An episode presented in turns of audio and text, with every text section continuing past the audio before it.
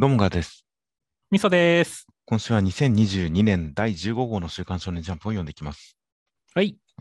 という形でもうそろそろクライマックスが近づいている、えー今、木曜収録なので明日クライマックスが更新されることになっているタコピーの現在、どうですか？いやーもう、静香ちゃん鬼つえーっていうすね。すごいサバイバル能力を見せてますからね。いや、そうだね。だから、ね、タコピーを殴った時にね、あのタコピーの道具全部奪ってね、いろいろやって暗躍したみたいだからねっていう。はいはいはい。まあ予想された展開ではありますが、改めて絵面で示されるとすごい印象的な感じだったりしました。あと、タコピーの現在というと、ちょうどその先週の動画のコメントで教えていただいたんですが、えージャンププラスの編集長、細野修平さんが TBS ラジオでやっているアフターシックスジャンクションという番組のゲストで今週出演されたんですよね。ほまあ、あの、もともと漫画ですとかサブカルめいたものをいろいろ特集する番組なので、その中の一環で最近話題になってる、話題になる作品の多いジャンプラスの編集長をお呼びしましたという形で、えー軽く30分程度話していったんですが、まあ、なかなか、まあ、全体としては普通に一読者の立場からジャンプラスを読んでいて思った、ああ、ジャンプラスってこういう感じだよなっていうのと一致するような感じで、まあ、外から見た感じと一致する感じだったんですが、その中で一つ、こちらを指さされるような内容があったんですよね。ほう。ほ何かこう、ジャンプラスは読み切りの公開に力を入れているというか、読み切りをとてもたくさん公開している。年に300本以上公開している。そんな中から、まあ、タコピーの現在のような作品も出てきたりというようなお話の中で、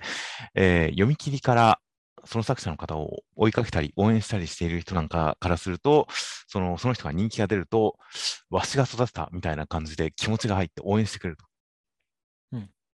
読み切りをたくさん公開することにはそういう効果もあるという、そういうお話をされてましたね。う。はいはいはいはいはい。あそれはわかる気がしますね。いや、僕もあまり言うとダサいなと思いつつ、つい毎週言ってましたからね。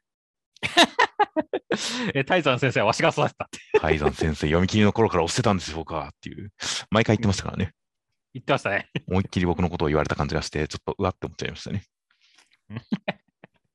いやいやいや、まあまあまあ、そんなもんっすよ。まあ、僕はあの後出しではなく、ちゃんとあの泰山5先生を激推し、もう今後もうとにかく追いかけていきたい先生であるっていう、個人的に最大級の賛辞を、えー持って、泰山先生の作品ぜひ読んでくださいっていう、そういう動画を過去に上げてますからね、ちゃんと。そうですね。あの、アンジェリーナ・ジョリーの読み切りの時から言ってますよねっていう。っていう証拠がありますからね、決して後出しではないですからね。うんということで、まあ、泰山先生は僕は育てましたね。星野千一。っていう、まあまあ、なかなか、あのーそうですね。まあ、お話しされている内容、大体はどこかで聞いたことのある内容だったり、ジャンプラスを読んでいたら、まあ、わかる内容だったり、ということで、新しい情報はあんまりない内容で、まあ、あまりジャンプラスにこれまで触れてこなかった人向けに紹介するような、そういう内容にはなっていましたが、まあまあまあ、ちょうどこの、今のタコピーの現在の流行りの流れ等にも触れていて、ちょっと面白い番組ではありました。という形で、タコピーの現在、最終回かはわかりませんが、まあ、クライマックスが更新されたら、最終回が更新されたら、まあ、ちょっと本当にぜひ取り上げたいな。あとはまあ、ジャンプラスの読み切り、本当に毎日1本ずつくらい公開しているので、タコピーの現在の前作、キスをしたい男を、キスしたい男を取り上げた時のような感じで、えー最近の読み切りの中で気になる作品、良かった作品はこういうの、みたいなそういう話をまたぜひやりたいなという感じではあります。といった時事ネタから入りまして、では、内容としましては、連載7周年突破記念第6回魔導士総選挙開催関東カラーのブラッククローバーとなっていました。ジャンプ表紙の方は、こう、なかなか白に黒が映える感じのアスタ君の一枚となっていました。いやそうですね。アスタ君、まあ、怖くてかっこいいみたいな感じの表紙でしたね。まあそうですね。この完全に肌色がないですからね。そうだね。白と黒、そして赤という感じで、かなり鮮烈な感じ。もう本当に、なんでしょうね、悪魔っぽい色が入る感じの大変印象的な表紙。そして、えー扉絵の方は、えーライバル。ライバルだし、公敵視と書いてライバル。悪友と書いてダチ。今集うという感じの、えーまあ、かっこいい4人の一枚でした。いやそうですね。なんか男臭い感じでいいですねっていう。そうですね。めっちゃ決めポーズですからね、4人とも。そうそうだね。特になんかね、ユノ君がね、やっぱさ最近はね、キラキラ王子様ユノ君が多かったんでね、はいはいはい。こういうちょっとこう、まあ、ダウナーな感じというかね、こう暗いイメージのユノ君珍しいんでいいなって思いましたね。まあ、本当にシックに決める感じの、もうすぐ男らしさが決まってる感じの、えー、本当にシックな扉絵となっていました。で、内容としましては第326話で、えー、ユノ君の魔法で転移して、ヤミさんとナフトさんがこう合体魔法、分身みたいな感じで、えー、ルチフロさんに襲いかかるんですが、防がれてしまいました。アスタ君もやられてしまいそうなところで、えー、リーベさんの記憶が流れ込んできたアスタ君、よくも相棒の母親を殺したなという感じで、また何か変身している感じですという展開でした。いやー、まあ、先週の引きからね、どう来るんだって思って、合体攻撃来たっていう感じだったんですけど、破られたのはびっくりしましたねっていう。まあ、そうですね。いや、まあ、右か左かどっちだみたいな感じのところから両サイド、しかもナハトさんの魔法を使うことによって、そのヤミさんの分身影写しっていう形で2人ともあのすごい剣を持った状態で両側からバーっていう、そういう感じで予想を外してきた感じはありましたが、やっぱりちょっと、なんでしょうね、攻撃の核としてはまだ至らなかったですからね。そうですね。いやー、そしてアスタックもやられそうっていうところでの覚醒ですからねはいはい。これ、もしかしたら、なんかよく考えたら、アスタ君、一番最初、ユナイトを得得するより前に、リーベさんの力を使い出すとき、右手を捧げてたんですよね。そうですね。右腕を。うん。だから、これって、もう全身持ってった系なのかなと思ったんですよね。うん、それはちょっとありそうですね。っていう点で、よくよく考えたら、あの右腕、その後全然触れられることなかったけど、あれ、すげえパワープラグじゃねっていう感じの なんでしょうね。まあ、予想が当たってるかどうかわかりませんが、もしそうだとしたら、ブラックローバー、本当、ところどころにパワープラグを埋め込んでるなというので、ちょっと感染しましたよ。そうですね。いやー、そして本当で最後のところはね、もう、まあ、表紙とね、似たような感じですごいなんか怖そうなアスタくん来ましたからねって。そうなんですよね。そのユナイトの状態のアスタ君を表紙で出してくれてるおかげで、まあ見比べやすい感じで、やっぱり角も増えてるし、まあ目つき、模様も変わってるし、まあ変身してるんですね、やっぱり。そうだね。スーパーアスタ君3になってるんですよね。スーパーアスタ君3って言い方いいな。いやー、だからね、どうなるのか。では、ルチフェルさんの攻撃も受け止めてるからね、相当なパワーアップだと思いますけどね。はいはいはい。いやー、こっからじゃあ、どんな技を繰り出すのか、そして本当にユノ君、ヤミさん、ナハトさんがやられてしまったのかっていうところは、ちょっと来週、楽しみだって思いますね。まあ、そうなんですよね。今週、その、ヤミさんたちが合体魔法って出したことによって、まあそうだよな、個別の能力は今まで散々示されてきたけど、合体技的なのはもっと、こう、考える余地がありそうだけど、アスタ君アンチ魔法だから、魔法は乗せできないし、っていう感じだったりしたんですが、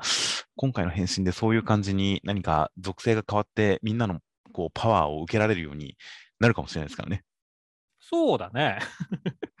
なんかすごい、まあ確かにね、今までもね、あのまあ、宿魔の剣とかね、みんなの魔法をこう集約させてみたいなことできたからねっていう。ああ、確かにありましたからね。という感じなので、やっぱり合体魔法的なのがあったら、これまでに散々出してきた技に関しても、これをこう乗算する形で、倍増する形で、こう幅が増えますからね。そうですね。いや、まだまだ何かできることはありそうな感じになってきましたよ。そうですね。まあ、さっきもね、言ってました、ガルちゃん言ってましたけど、田畑先生、本当引き出し多いですからね。パワーアップに関する。よくよく考えたら、あれあったな、みたいなのがいっぱいありますからね。うん。だからね、まあ、我々がびっくりする方法で、ああ、それがあったかっていう形で、こう、見せてくれる、見せてくれることを期待してますね。そうですね。で、そういった設定的にはいろいろと事前に示されてたあれがあったな、みたいな、そういう納得感がありますし、それと同時にそのパワーアップのきっかけ、裏付けみたいなものがやっぱり、今回そのリーベさん、これリーベさん自分の生い立ちに関してアスタ君には今までやっぱり伝えてなかったんですね。そうだね。だからその辺に関して、今回、もう絶対絶命のピンチというか、もう白間際、走馬灯のような状態で、アスタ君にリーベさんの心が伝わった、まあ、ある種心が開いた、本当に通じ合ったことによって、今回の携帯に、フォームに、新フォームに至ったという形なので、やっぱりこれ友情パワーなんですよね。そうですね。っていう点で、まあ、設定的にもいろいろ裏付けがある上で、そのちゃんときっかけというか、うん、精神的な裏付けみたいなものがちゃんとあるっていうのも、やっぱブラッククローバーさすがだなという感じでしたよ。そうですね。では続きましてが、坂本デイズの第62話内容としましては、坂本さんたち島に漂着して、そこに推薦組がやってきて、それぞれ、えー、チームを組んで、相手の紐、腰につけた紐を奪い合う、奪い合うキルタグというチーム戦を始めますという展開でした。いやキルベイビーさんが試験残ってよかったなと思いましたね。いや僕は、このスラーさんの新しい仲間、キルベイビーさんかもと思ったんですよ。いや、ちょっとまああり得る。そう、スラーさんの仲間っていうのはさ、あのーもうスラーさんが最初から潜入させてるやつってことやねっていう。そうですね。まあ、経験の乏しい学生を仲間に引き入れるなんてって言ってますから。だから、キルベイビーさん、見た目より若いんじゃないですかね。そうですね。いや、でもね、俺もそれはちょっとあるかなと思ってるんですよね。だってさ、キルベイビーさんさ、一回さ、あの、試験官スチュワーデスの試験官さんにさ、首切られてるはずなんだよねっていう。そうですね。だけど、ね、全然ピンピン出てきてるから、いや、なんか中でまあ誰かキルベイビーさんに入れ替わってるかもしれないし、キルベイビーさん自体がやっぱり実はすごい人で、自分のね、あの、首を縫っちゃったとかね、あるかもしれませんからね。まあ、きっとあれは切れてはいなかったんでしょうけど、実際は。はいはいはい。いやーだから意外とただものじゃないフラグもありますし、もし普通にね、ただ単純にお調子者だとしても、あの、かなり面白いキャラなんでね、楽しみだなとそうですね。この周りがプロフェッショナルばっかりというか、周りがすごい人ばっかりの中、何もわからない奴が一人巻き込まれつつ、あの、俺が何とかせねばみたいな、みんな頼りないから俺が何とかせねせねばみたいな感じっていうのは、やっぱりその、ミスターサタン的なというか、もっと違うような気もしますが、なんかいいキャラクターですよね。いいキャラクターだね。いやーそしてね、まあ、いくら8枠にキルベイビーって書いてあるからってね、ちゃんと赤チームの名前の中にもキルベイビーって名前だったことがびっくりしたけどね。そうですね。これが正式な名前だったんですね、やっぱり。そうだね。それも含めて好きになりましたねっていう。はいはいはい。いいキャラですよ。ね。そして、あのーあとはね、もう推薦組3人、どんどんどんってきたわけですけどね。はいはいはい。いやーやっぱりここはね、本当トラマルちゃんが可愛いですねっていう。そうですね。なんか、アキラちゃんと見比べて特に思いますが、やっぱりこの、ちょっとおでこの広い感じとか、あとなんかこう、頭蓋骨の小さい感じ、なんでしょう、首とか肩とかのバランスですかね。やっぱ頭蓋骨の小さい感じとかが、なんか、なんでしょうね、アジア系の美人っぽい感じの、なんでしょう、造形が、いや、なんかいいなと思いましたね。いやそうですね。まあ、それにこの、まあ、女子高制服にこのでかい重機っていうのはロマンですからねっていう。いや、いいですね。これ、何かの、こう、カバンというか、市内バッグみたいなものを持っていたやつが、重心2つの謎の重機。ライフルというか、ライフルじゃないようなみたいな謎の重機ですからね。そうですね。いやーかかっこいいなっていう感じですかね。はいはい。いや、大変良かったですね。うん。いやだからね、その辺も楽しみだし、いやー実際ね、この白チームもね、シンくん、マフさん、カジさんっていうね、推薦組一人入りましたしっていうね。はいはいはい。だから本当に、まあ、それぞれどんな活躍をしてくれるかっていうのは楽しみですね。まあそうですね。で、かつ、シンくん、まあ今回のエピソードで特にそのシンくんがこれからオーダーを目指す、オーダーの領域に至る、俺も坂本さんの足手まといにならない、あの領域に並び立つぐらいの、この決意をずっと見せてきて、で、まあなんでしょうね、シンくんを立たせる見せ見せ方をすごいしてきたんで、やっぱりここで坂本さんと対決展開ってなると、シンくん視点からの何か成長イベントのようなものをすごい楽しみになってきますからね。そうだね。なので、ここの対立は、お、これは楽しみだっていう感じになってますよ。いやーどこまで食らいつけるのかっていうところはね、気になりますよ、本当にって。はい。もう成長を楽しみにしてますよ。ですね。まあ、あとはキルベイビーさんじゃーって言いましたが、まあ、真面目に考えると、このスラーさんの仲間、まだ経験の乏しい学生っていうあたり、話の流れ的にトラマルさんが怪しいように見せつつ、やっぱアキラさんも怪しいですし、14歳、真冬くんも怪しいですからね。っそうですね。ていう結構みんなあっちもこっちも怪しい状態になっているので、スラーさんの味方、うん、スラーさんの仲間がどっかにいるっていう伏線も大変なんかこう、言い具合にわからないというか、予想がつきづらいけど、誰がそうであってもおかしくない、誰がそうであっても面白いみたいな、この伏線の出し方も大変気になりますね。そうですね。というあたりも大変楽しみです。では続きましてが、ワンピースの1043話内容としましては、ルフィがやられた、桃之助さんがもうダメだって言うけど、ヤマトさんが一緒に死のうって言ったりとかしますっていう中、えーズニーシャがジョイボーイだ、帰ってきた、ルフィが笑ってドロロっていう感じでした。いやー、今週はこのヤマトさんのね、生きて何になる、また奴隷に戻って力尽きて死ぬ日を待つのか、幸福が命を救うとは限らないとかね、はいはいここで手を引くくらいなら一緒に死のうよって言ったところが、なんだろう、今の世界情勢とめっちゃリンクして刺さりましたねっていう。ああ、なるほど。確かにそうですね。まさに今現実でも、まあ、死ぬ、死ぬ方がマシというかなんでしょうね。命をかけて戦うべき時というのはあるという話ではありますからね、確かに。そうだね。だから本当になんだろう、ここで大和さんがね、こう桃之助に対して、まあ、降伏しようっていう桃之助に対して反論して、で、一歩も引かない、めちゃめちゃこう、凛々しい顔で桃之助を説得してるっていうところは、すげえ綺麗だなって思ったし、まあ、これは桃之助も説得されるなって思ったからねっていう。あそうですね。ちゃんと踏みとどまりましたよ。そうだから本当にね、この、まあ、大和さんもね、この加工編がちょっと語られることによってね、やっぱりこう侍らしい鋼の意志を持ってるなって思いますからね。はいはいはい。いやーだから、なんかますます、俺はこれで大和さんがさらに好きになってよかったなって思いましたね。そうですね。かっこいいところではありましたが、覚悟の強さは感じられるところではありましたが、やっぱりどうしても死のうよっていう言い方だと、ちょっとネガティブな感じにも捉えられるんですよね。うん。だから、こっからさらにもう一段階、何か上の気持ちの固め方があるのかもなとはちょっと思ってるんですけどね。まあでもそれだけカイドウがね、強力ですからね、テレビがやられてるっていう状況ですからね。うん。何かもっとストレートに諦めない方向性の決意みたいなものにこの後至ってくれたらいいなとはちょっと思うんですけどね。うん。まあ実際そこに関してはでもね、ルフィがなんかめちゃめちゃこう復活しそうというかね、ジョイボーイが帰ってきたっていう展開ですからねっていう。はいはいはい。いやー、これなんだろう、すごいびっくりしたというかね、もうなんか何が起こるんだっていうワクワク感半端ないですねっていう。そうですね。覚醒したら何かになるなるとは思っていましたが、すでに謎の存在として示されていた、すごい大事な重要な人物として示されていた、ジョイボーイとダイレクトに結びつけてきましたからね。そうだね。しかも笑ってニカって言ってるからね、こう、まあ、最近だと太陽の神ニカみたいなところがね、ちょっといろいろ語られたりもしたじゃないですかっていう伝説の存在みたいな形で、んかそういうセンスがいるっていう話でしたね。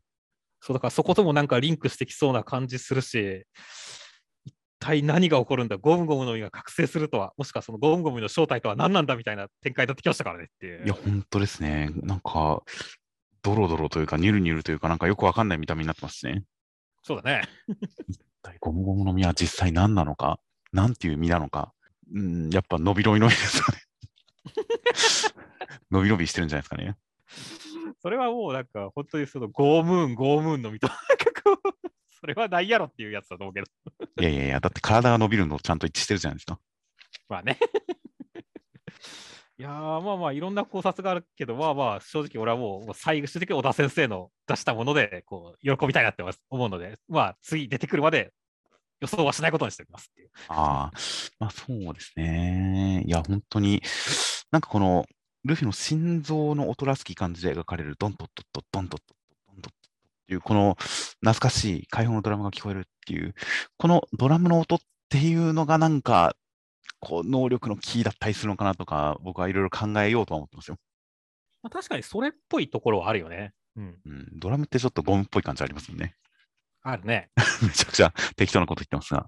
という感じだったりするので、一体なんだろうな、なんだろうなと、できるだけ考えつつ、本当にネタバラシを待ちたいなと思いますよ。そうですね。ただまあ、時効は救済なんですよね。いやー、残念ですね。という感じなので、もう今月末になりますが、ワンピース、本当にネタバラシ会、本当にもう何年分の伏線をぶち込んだ展開なのかという感じですからね。そうですね。いやー、本当に大変楽しみですよ。では続きましてが、僕のヒーローアカデミアの第347話内容としましては、信楽さんも手がいっぱい生えてきてやばいっていう状態の中、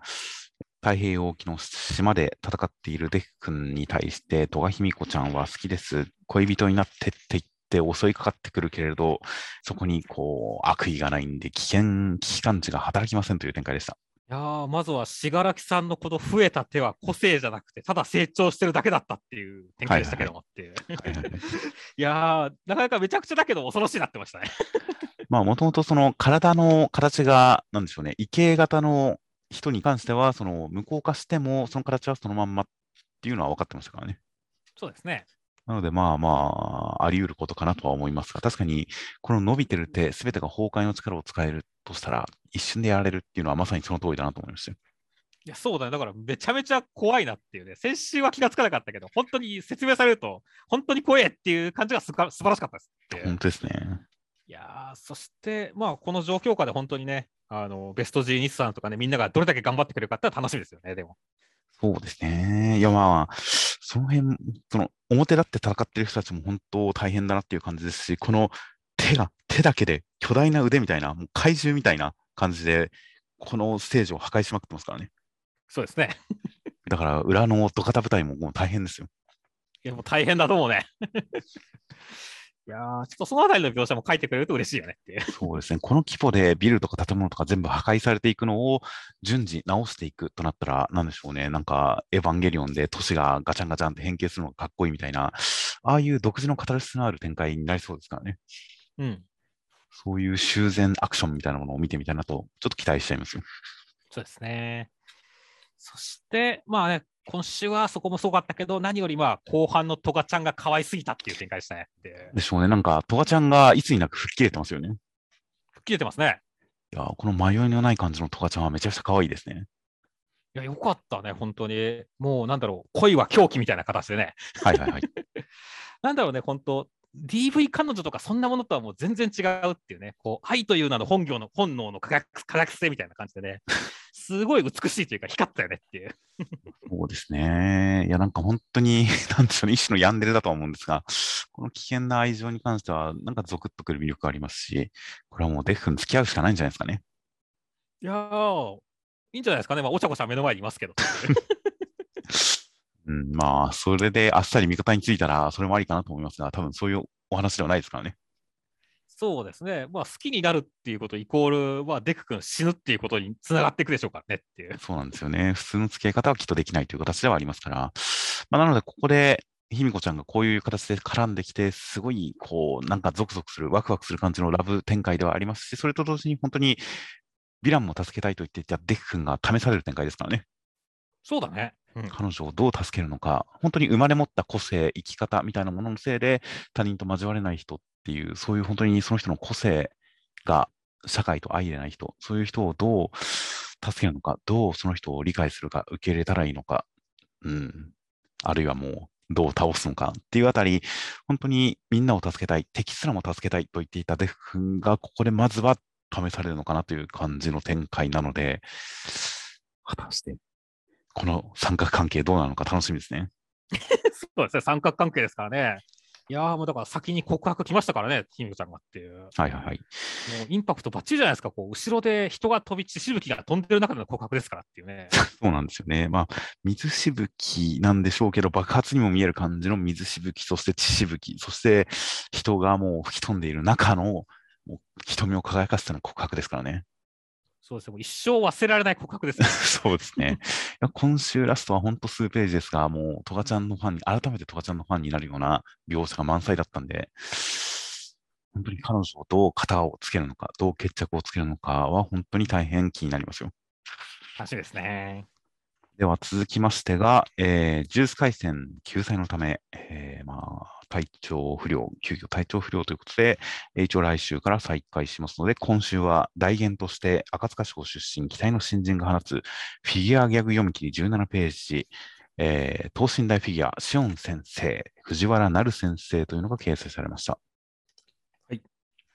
で、藤原なる先生が軽く検索した感じだと、特に前作、個人情報、受賞歴等々はあまり出てこないんですが、ツイッターとかも出てこなかったんですが、ジャンプルーキー、投稿サイトジャンプルーキーの方に一作、えー、2019年、3年前に、さっきのさつきちゃんという作品を掲載して、それが、えー、第1回 U23、アンダー23ジャンプウェブ漫画賞奨励賞受賞という形になっていましたね。なのでジャンプルーキーで賞を一つ取っている方なのかなという感じで、で、まあ、おそらく今回が初掲載ではないかなという形となっております。内容としましては、新しい学校に転校してきた獅子村美斗ちゃんの、えー、担任であるシオン先生は、えー、体がフィギュアでパーツをくっつけるといろんな能力が使えるけれど、そのなんか性癖みたいなのが発揮されちゃってやばいっていう人で、ちょっとこうずれてるけど、最終的にはいい感じに収まったっていう展開でした。いやー、まあ、ツッコミ役のミトちゃんがめちゃくちゃ可愛かったし、ツッコミもこう、的確で面白くてよかったねっていう。そうですね。なんか全体としてすごい完成度と安定感がありましたね。いや、めちゃめちゃ完成度高いよね。そうですね。もうなんかこのフォーマットが完全に確立されてますもんね。うん。このフィギュアあるあるネタみたいなところもめちゃめちゃ細かいから、作者フィギュア好きなんだろうなって伝わってくるしっていう。フィギュアあるあるネタっていうのはどの辺ですかね？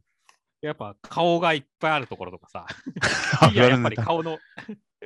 ね、顔のパーツあるしっていう、こういうね。まあ、確かに顔パーツがあって不気味っていうのは確かに言われてみればあるあるかもしれませんね。そうです透明なスタンドとかね、支えるよ透明スタンドとかね。はいはいはい。まあまあ、それは確かに実際あるなっていう感じはありますね。そうですね。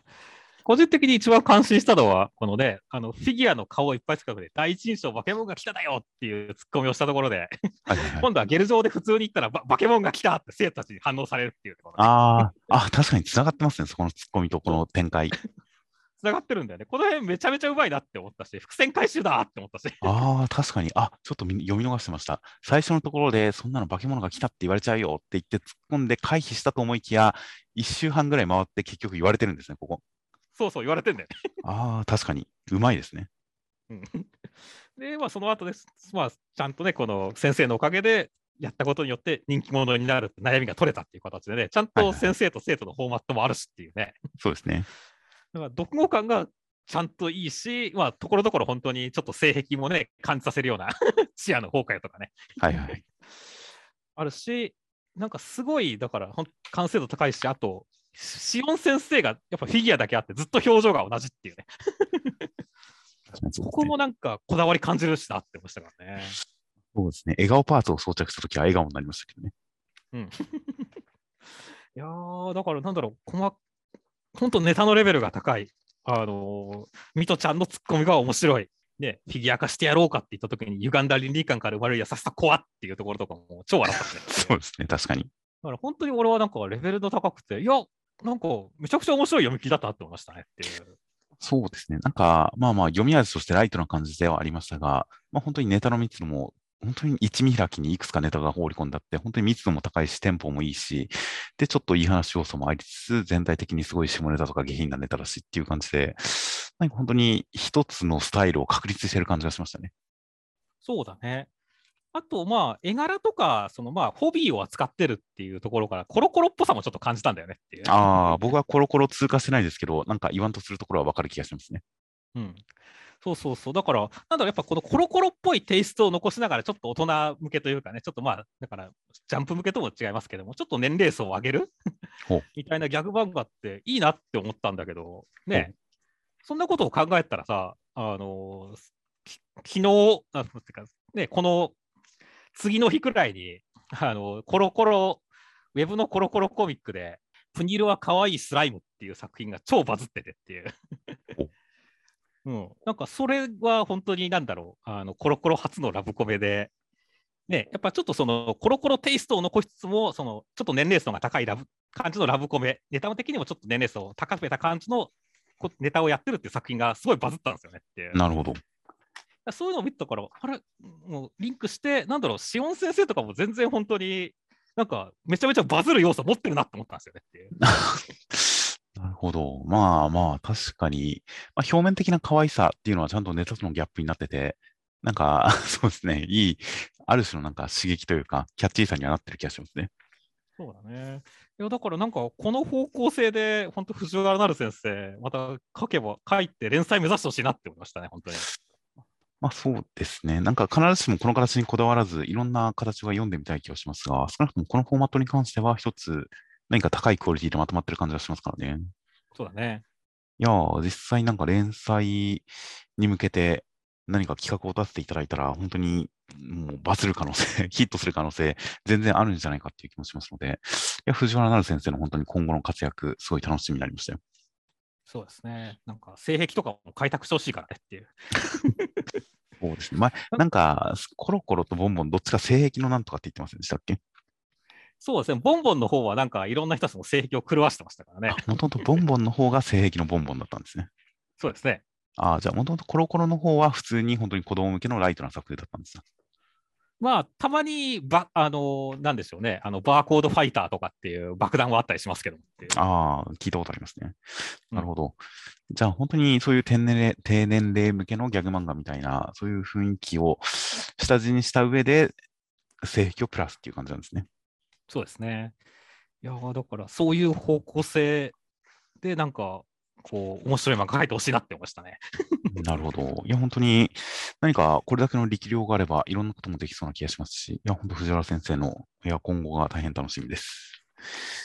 では続きましてがセンターカラーです。急展開、そして動き出す三角関係、コミックス4巻発売センターカラー、青の箱という形で、センターカラーは駅のホームで電車が来ちゃうってってる千夏先輩と僕の一枚でした。ガルちゃんなのいや僕ですよね、これは。いやいや、俺ですよ。そうなんですよ。この、多分電車来ちゃうっていうのが、うんどうなんでしょうね。別の方向の電車に乗るんですかね。そうだね。まあまあまあ、なんかここでね、2人で話してる時間が終わっちゃうところの寂しさっていう感じではあると思うんだけどね。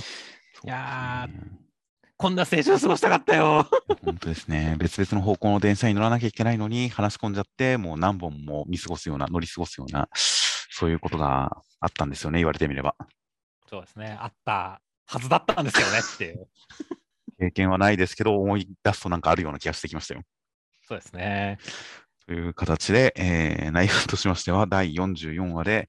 えーひなちゃんの告白を受けて大輝くん、ドキドキしちゃって答えを求められなかったんですが、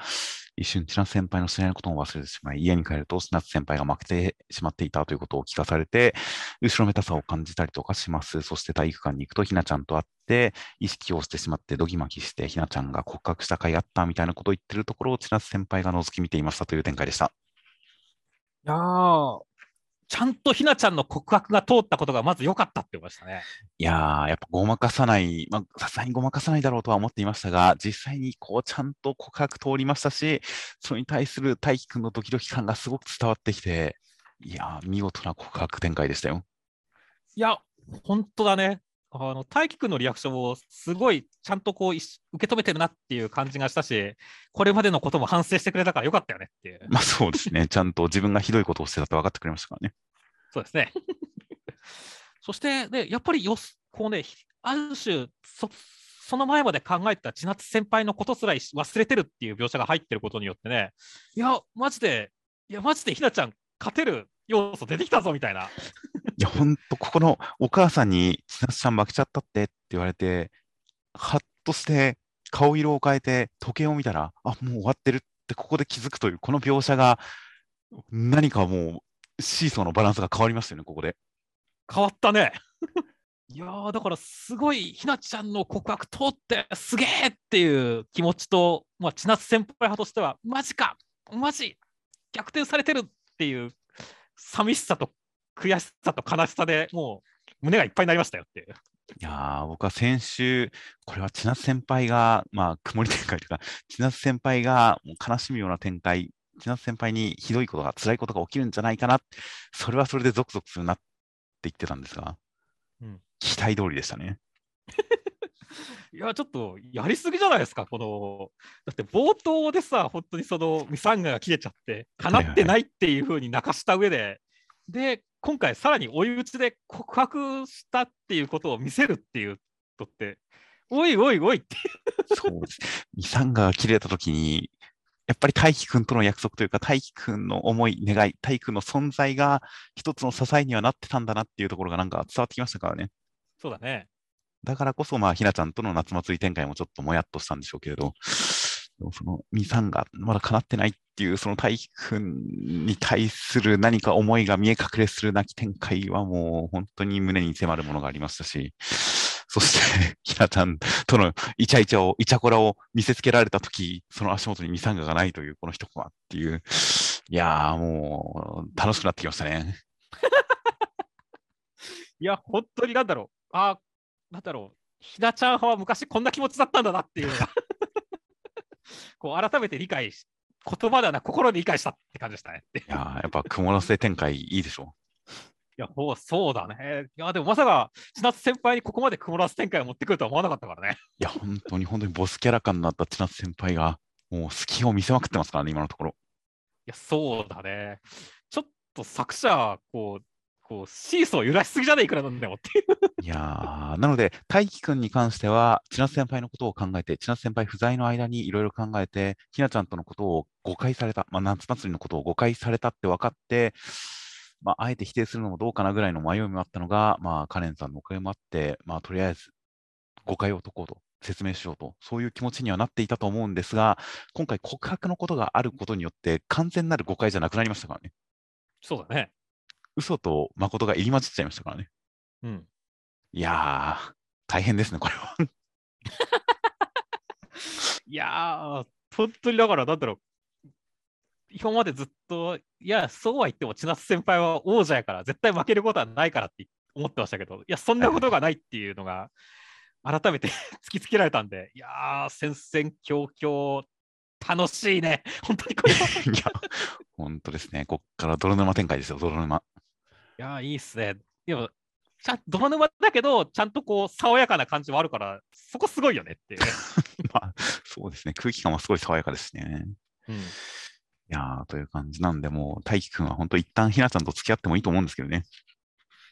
まあまあまあまあまあ、ありじゃないですかね。別にジャンプのラブコメにおいてはね、だって付き合って別れてみたいなことは一語100%もしたしっていうね。まあそうですね。いや、本当付き合うことによって、何か新しいものが見えてくるっていうこともありますからね、きっと。そうですね。うん、ということなんで、まあ、早いうちに付き合うっていうのは意外といいことなんじゃないかなという、そんな思いで大輝くんと見守っていきたいと思います。はい。では続きまして、アンデッド・アンラックの第102話、内容としましては、神のレギュレーション調整として現れたのは、シールのユーマ、封印のユーマでした。アンディのことも封印しようとしてきます。やばいっていう展開でした。いやー、ユーマさん、あでいやー、シールさんが出てきた瞬間、うわ、ダセえやつ来たなって思ったんですけど、その後にすぐアンディが、人なら服の守備終わってるぜって言ってくれて、やっぱりダサかったんだって言って嬉しくなりましたねっていう。ミイラですよね。まあね。いやー、だからちょっと本当に結構デザイン衝撃的というかね、面白かったですからねいや、でもこれ、シールさん、あの、お腹のあたり、ちょっとこの股関節のあたり見えてる感じ、多少肌も見えてるっぽいんですよね。うんうんうん。実はセクシーですよ。いやー、でも別に男のセクシーが見たいわけじゃないしな。あ、本当ですか？僕今、シールさんは女性形態なのかなとちょっと思ってますよ。はいはいはい。ああ、俺は結構全然男性だと思ったんで、いやー、それほどこう刺さるものはなかったんですけどねっていう。だから、ダセーっていう方が 先に来ちゃったんだけどね。僕はまあ女性えー形態の女性型のユーマかなと思ってるんで、人間型女性型のユーマかなと思ってるんで、これはセクシー賞としてとりあえず認識して、これがいずれこう布の面積が減っていったらいいなと思ってますよ。なるほどね。いやーまあ実際本当にでシールさん、あのこのアンディに対するこうカウンターというかね、あの本当アンディを倒すために作られた存在だっていうのがすごい分かりやすいですかったです。分かりやすかったですからね。そうですね。その上でちゃんと神話に例える、古来より不死はそうやってた倒されるという形で、何か神話になぞらえて語られることによって、確かに封印ってすごいんだなっていう感じが、なんか箔がつきましたからね。そうだね。正直、あの、ナドラのバックスさんの上位互換かよって思いましたけどね。もっとすごいですよ。改めて調べたあの、バックスちゃん、あの、うさぎちゃん、何の否定者なのか分かってないんですね。まあそうだね。ただ、あの、ぬいぐるみの中にいろんなものを取り込めるっていう、それだけが分かってて、本人ですら何の否定者かよく分かってないという、そういう設定だったんですね、彼女は。えー、じゃあなんかもしさらに進化してやばいこう否定者であることが判明する可能性もあるっていうことなのかな。かもしれませんし、でもやっぱなんかシールに似てるなと思ったんですよね。まあ確かにだからシールの否定者っていう可能性はあるね、確かに。うん。ですし、でそれで言ったら、先週、先々週からずっとコメントで、あのー否定者と確定していると言われていたルーシーちゃん。言われてみると確かに、ユーマを倒したときに、世界のルールが書き換えられたときに、ルーシーはそれを認識してるんですよね。そうだね。世界が変わったって言ってるから、否定者なんですよね、確かに。それはそうですね。うん。で、出てきたのがシール。おや？名前？ルーシー？怪しい？っていう感じになってきましたね。それはそうなんだね。シールとルーシー？なんか関係ね？っていう感じの、そういうなんかいろんなコメントで指摘があったおかげで、こういろんな疑いが持って楽しいですね。いや、楽しいね。実際だからもうここまで来たらね、ルーシーちゃんは何かしら使われるだろうからね。はいはいはい。ずっと足手まといってことはないでしょうからね。いや、ちょっとその辺の確かに楽しみですねい。や、先週コメントで指摘されるまで、あの、ルールが書き換えられた瞬間に、ルーシーが否定者だって判明してるって気づかなかったですからね。そうだね。コメントで指摘されて、確かにっていう、あ世界が変わったことをり認識してるルーシーちゃんっていう感じで、いやもう本当いろんなコメントに助けられながら、ちょっとこう、いろいろ考えながら読みたいと思いますよ。そうですね。いや、いいですね。こう、シールさん、捕獲したユーマの能力を使えてるっていうあたりが本当に神様つくていいですね。うん。マグマで飛ん、マグマというか、雷雲というか、雲で飛んでるんですよ、この人。そうだね。軽く面白いですよね、もはや。まあ面白いです。という感じだったりするので、このいろんなユーマの力を使った、こう、本当に神様みたいな戦い方をするシールさんに対してどう戦うのか、本当に大変楽しみです。では続きまして、地球の子の第4話、内容としましては、レイスケ君、マモル君の子育てをしてたんですが、マモル君の超能力、念動力のおかげで大変だったんですが、念動力を抑える装置をつけて、やった、これでマモルと一緒にいられるし、結果オーライと思ったけれど、そのせいでマモル君はストレスで体を壊してしまったんで、そういえばカレリーさんの普通のとこも普通じゃないとこも両方素敵だったということで、っていう形で、マモル君と思いっきり遊ぶぜっていう展開でした。いやー、予想以上に育児漫画だったね、これ。い そうですね。ここまで子育て漫画をやるとは思わなかったですね。や、思わなかったね。だからまあ意外性はあったし、まあ、レイスケ君、パパ頑張れっていうのは、素直に応援したくなりましたね。そうですね。今週でその子育てが大変だ、大変だっていう話をしてるのは、まあ本当に飲み込めだし、レイスケ君が頑張ってるっていうのも分かりましたし、うっかりその遮断機に頼ってしまって、結果間違ってしまったみたいな、そういう親としての間違いみたいな、その、なんでしょう、流れに対してもちゃんと納得できましたからね。そうだね。なので、まあ、今週に関しては、なるほど、本当に大変なんだな、そういう間違いしちゃったんだなという形でちゃんと伝わってきたんで、それを踏まえて、来週、何かこう、語る展開があるんだろうなっていうのが楽しみになってますよ。いや、そうですね。遺言書にはでは何を書いたんですかねっていう。まあ、俺が死んでも気にするなじゃないですか。いや本当には遺言のね、内容がね、明らかにならないことを祈ってますよって。そうですね。いや、本当、自分の命を顧みずに守君と遊んであげようと思っているあたりは、あの、カレリさんに告白するために窓から飛び降りた、あのレイスケ君が、あのレイスケ君の感じがあって、なんか一貫性を感じましたが、うんまあ、ちゃんと遺言書を書いてるあたり、あの時よりは成長してますよね。そうですね。あの時うっかり死んでたら、カレリさんもう一生ものトラウマでしたからね。うん。いやっぱり遺言書は書いておくべきですよね。や、その通りですね。いやー、そして、うん。まあ、あとはね、ウェイストがね、相変わらずまだまだ信用足りねえなって思いながら読んでましたねっていう。なんか、こう、なんでしょうね。確かに、レイスケ君の気持ちを無視しがちな感じがしますよね。いやー、我々が面倒を見るしかっていう感じで見てるとこが不安定してきちゃった。まあ、施設に預けようとするところとかね、本当に、まだまだ取り上げようとしてる感がすごいですからねっていう。まあそうですね。まだ全然レイスケ君のことを信用しようとしてない感じはしますから、まあ、その辺の関係性、本当にただただセリフとか相手の態度で変わっていくだけではなくて、ちゃんとエピソードとして、まあ、ある種のイベントとして、ストーリーとして、その辺の信頼関係をちゃんと構築する展開っていうのがいつかあってほしいなとは思いますね。そうですね。では続きまして読み切りです。彼女は君を待つ誰も知らない部屋で、体現学園読み切りセンターから47ページ、ヌエンチ、河江幸太先生という形で、えー河江先生が、まあ、先週の予告でも言いましたが、えー昨年の2021年、ジャンプ8号、週刊少年ジャンプ8号に、つくもぎりライフという読み切りを、えー掲載した方、一応受賞デビューとしては2019年、3年前の4月期第25回ジャンプ新世界漫画賞で、え旅立ちの夜という作品で佳作超新星賞を受賞。それがジャンプギガ2019サマーボリューム3号に掲載されデビューした方。で、その後もジャンプギガに、えーいろいろ読み切り書いたりとか、えーまあ、この間もジャンプショートフロンティアとか15ページ漫画を書いたりとかしていた方、河合先生となります。なので、本誌これで3回目ですかね。そうですね。という方、好きな漫画がメダリスト、リューマの画号、ウルトラヘブン。最近僕、一つはなんか、まあ、講談社系アフタヌーンとかみたいですが、最近そっちの方を読んでなかったんで、全部わかんないですね。はいはいはい。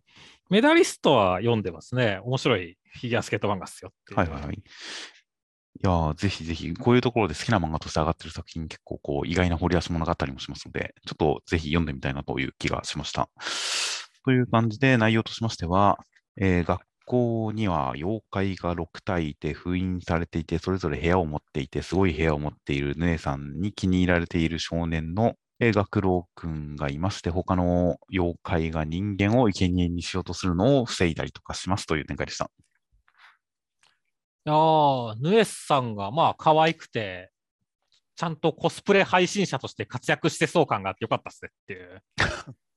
確かに、その配信者っていう設定は大変今風で、それでお金を稼いで合流してるっていうあたり、ちょっと夢がありますね。いや、ありますね。まあ実際、これだけ美人で、こう、いい感じの服装のコスプレ配信者が飲んでたら、それはまあ、投げ銭するだなって思いますからね。まあそうですね。リアリティがありますよ。ありますね。だからそういうお姉さん感とかはね、ヌエさん良かったなと思いましたね。はいはいはい。本当にキャラクターとして何か、まあ周りの、特にそうですね、クラスメート、周りのクラスからすごい美人が来た、あの冴えないやつのところにみたいな感じで、周りに一目置かれる感じとか、周りがびっくりする感じとか、まあ、なんか分かりやすくなんか、その美人感とか取り上げられててよかったですね。よかったですね。あまあ実際ちょっとね、あの、強すぎるくらい強かったですけどねっていう。まあ、そうですね、設定段階で勝ち確っていう感じですよね。そうだね。まあ正直、バトルに関してはさ、あの、なんだろう、こう、部屋の広さをうんっていう話はしてるけど、最初のこの6体の大妖怪みたいな形のところでもう数値で示されちゃってるんで、はいはいはい。だからヌエさんが負けるイメージが全くなかったから、あんまりちょっと盛り上がりづらかったなというところあったんですけどねっていう。これ数値、なんかヌエさんらしきシルエットの数値って、えー、35,920っぽく見えるじゃないですか。うん。その下のちっちゃい女の子っぽいのの数値が11万5461じゃないですか。あれ？じゃあもう強さ、ヌエさんより強いやついんのっていう。そそこちょっとちゃんの、と見てなかったんで。そこのところで、ちょっと、え、なんか、そういう強いやつがいるのっていう感じにはなったんですけどね、見てて。なるほどね。俺はちょっとこれはちゃんあちゃんと見てなかったわ。なんか、お普通にだから、あヌエさんが一番強いんだ、8341とかより強いしな、みたいな感じで見てたから。はいはい。明らかにタモモさんが出てきたときに8341の人だって思ったから。ねあのはいはいシルエット的にっていう。だから、ヌエさんの方が圧倒的強いじゃんっていう感じだったから。まあ確かにそこはそうですねうん。い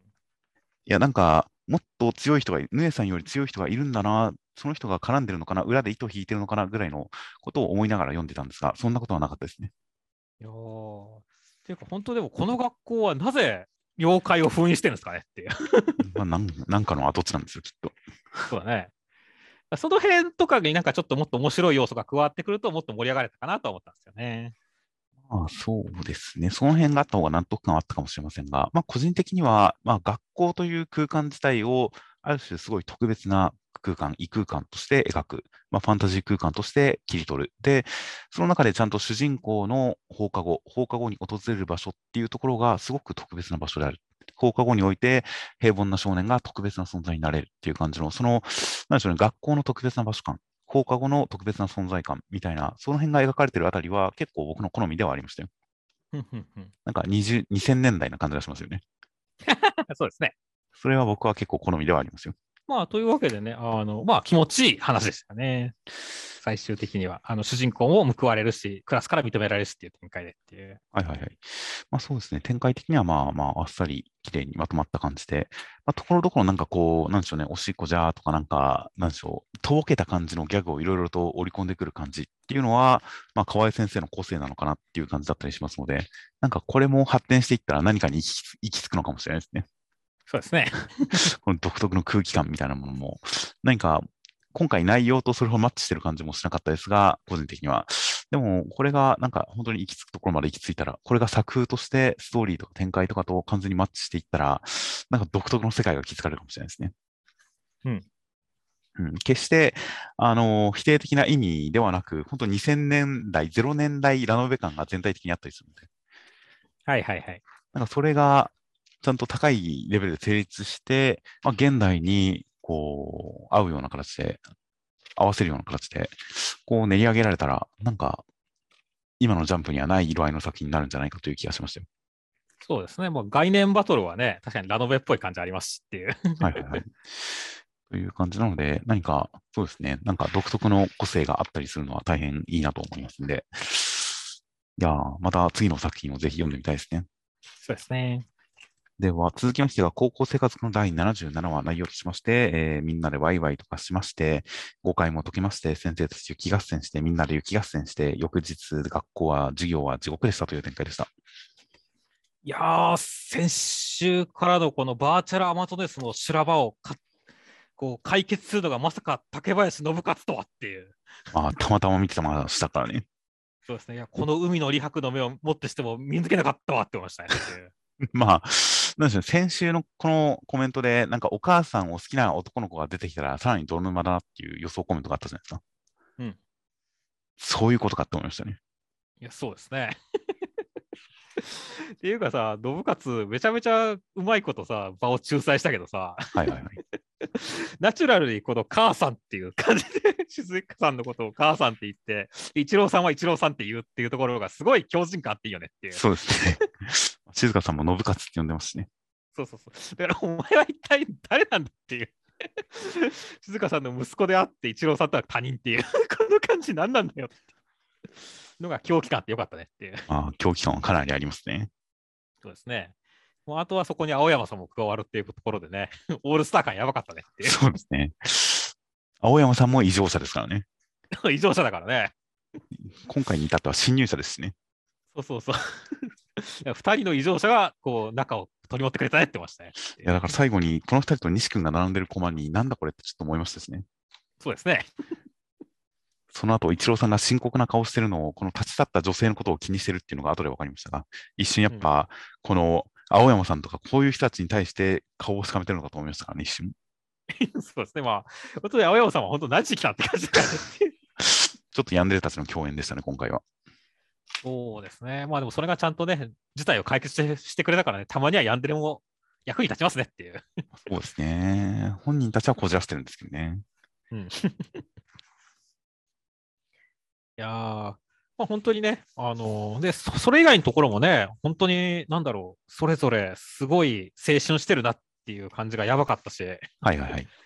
このね、みんなで雪合戦に発展していくところとかは、マジで本当にすげえ、なんかワクワクしたよねっていう。いやーしかもこれに関しては、高校生家族の一つのテーマである、大人になっても青春はできるっていう、そういうのがここにも織り込まれてましたからね。そうだね。校長先生たちが、あの、教師がやったっていいんですよ、雪合戦って言って、わーわーやってっていう感じ。で、お母さんの方も、教頭先生の方も、まだ未熟なところがあるけれど、やっぱりこれから、まあ、成長していけるというか、まあまあ、まだから、まだまだこれからだっていう、その未熟な感じも含めて、本当に大人たちも青春をしているという、そういうこの作品らしい風景ですよ、本当に。うん。いやーだからすごい良かったし、その上で本当にお泊まりの魔法は解けていった。それと同時に今日が平日であることに愕然として、その日の授業は地獄絵図と化したっていう、はいはいはい。このオチも大爆笑だったからね。いやー、これ素晴ら、これこそ青春だっていう感じがしましたよ。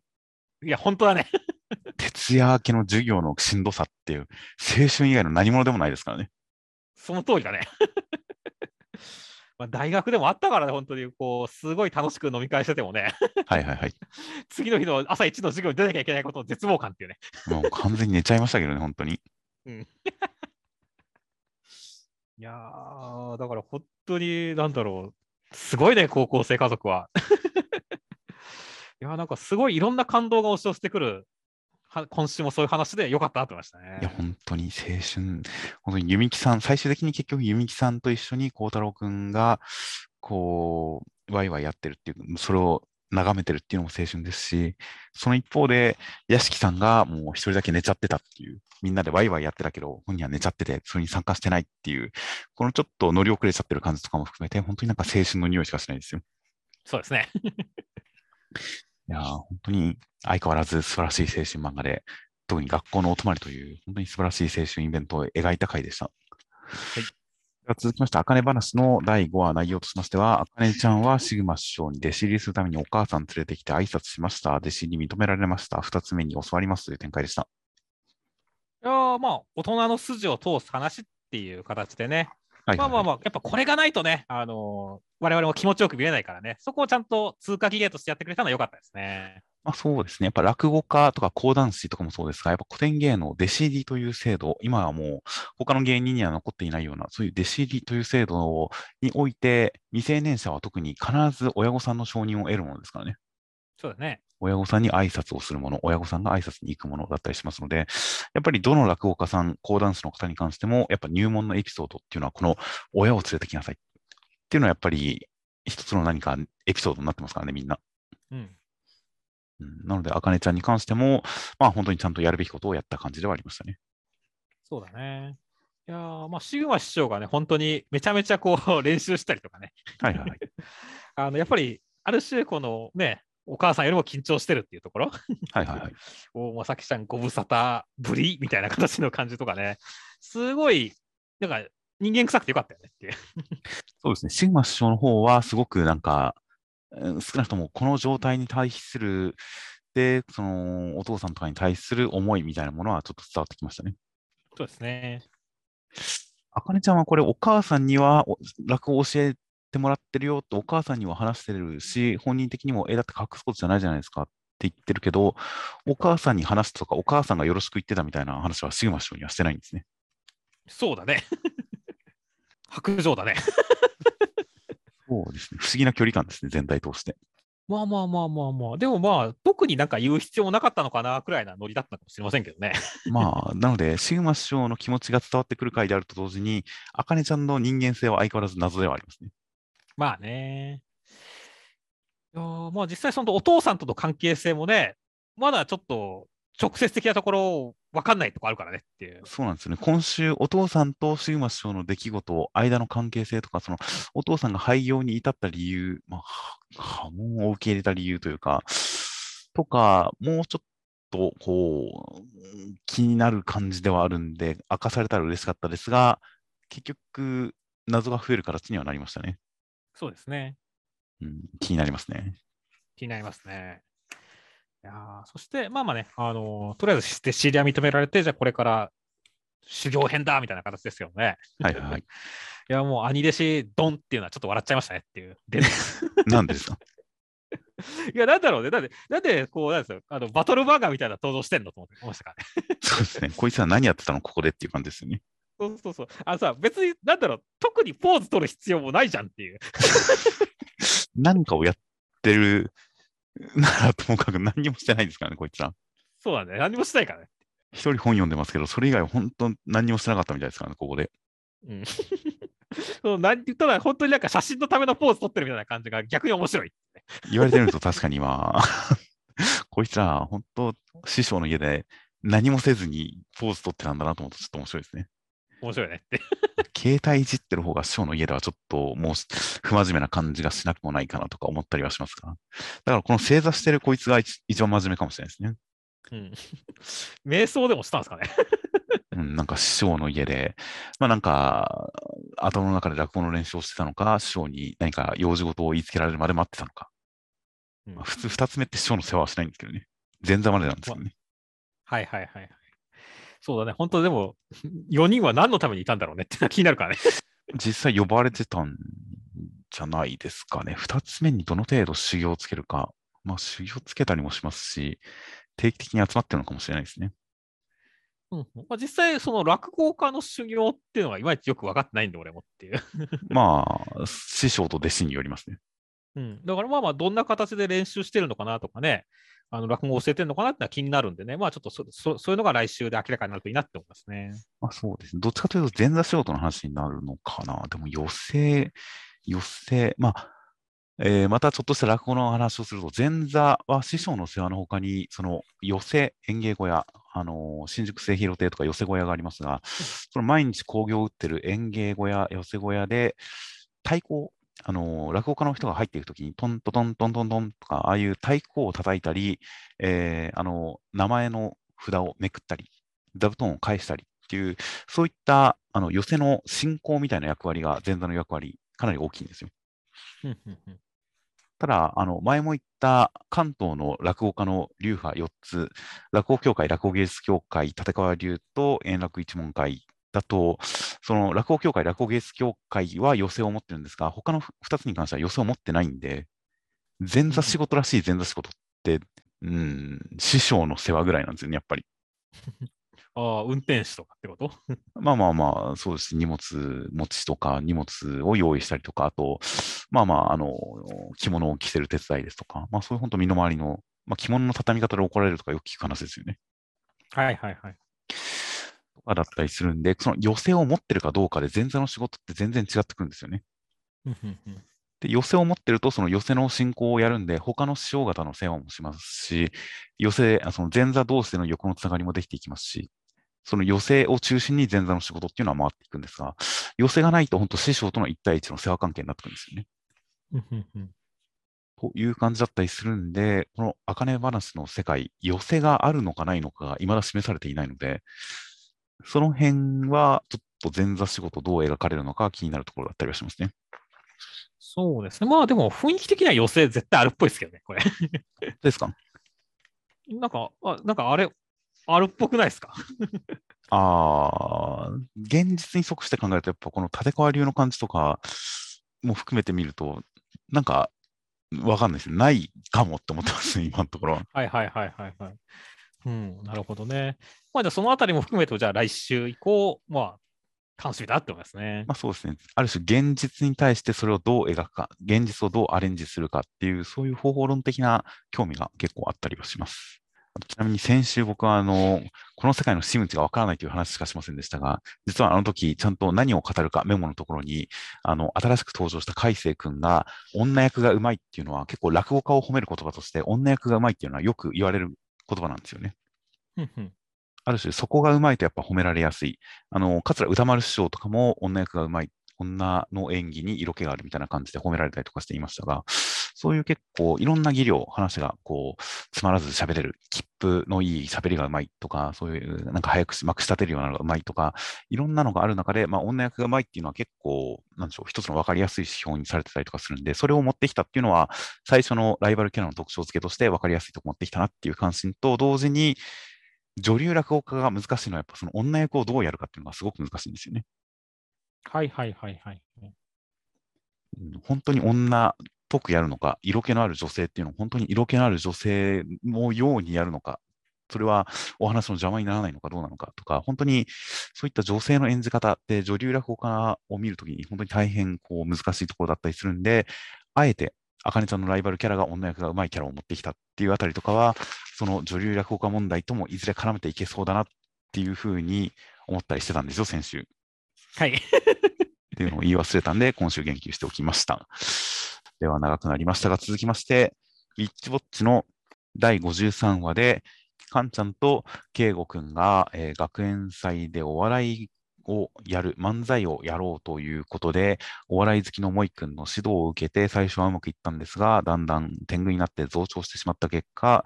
えーやってはいけないことのオンパレードで、えー宇宙の深淵の黒い闇という展開でした。いやー怖い話でしたねっていう。いやー、これも青春ですよ。いやまあ青春ですね。そしてまあ笑いの厳しさの話でもありますね。あかね話の後に読むと余計に感じますねっていう。お 笑いを舐めてますからね。そうですね。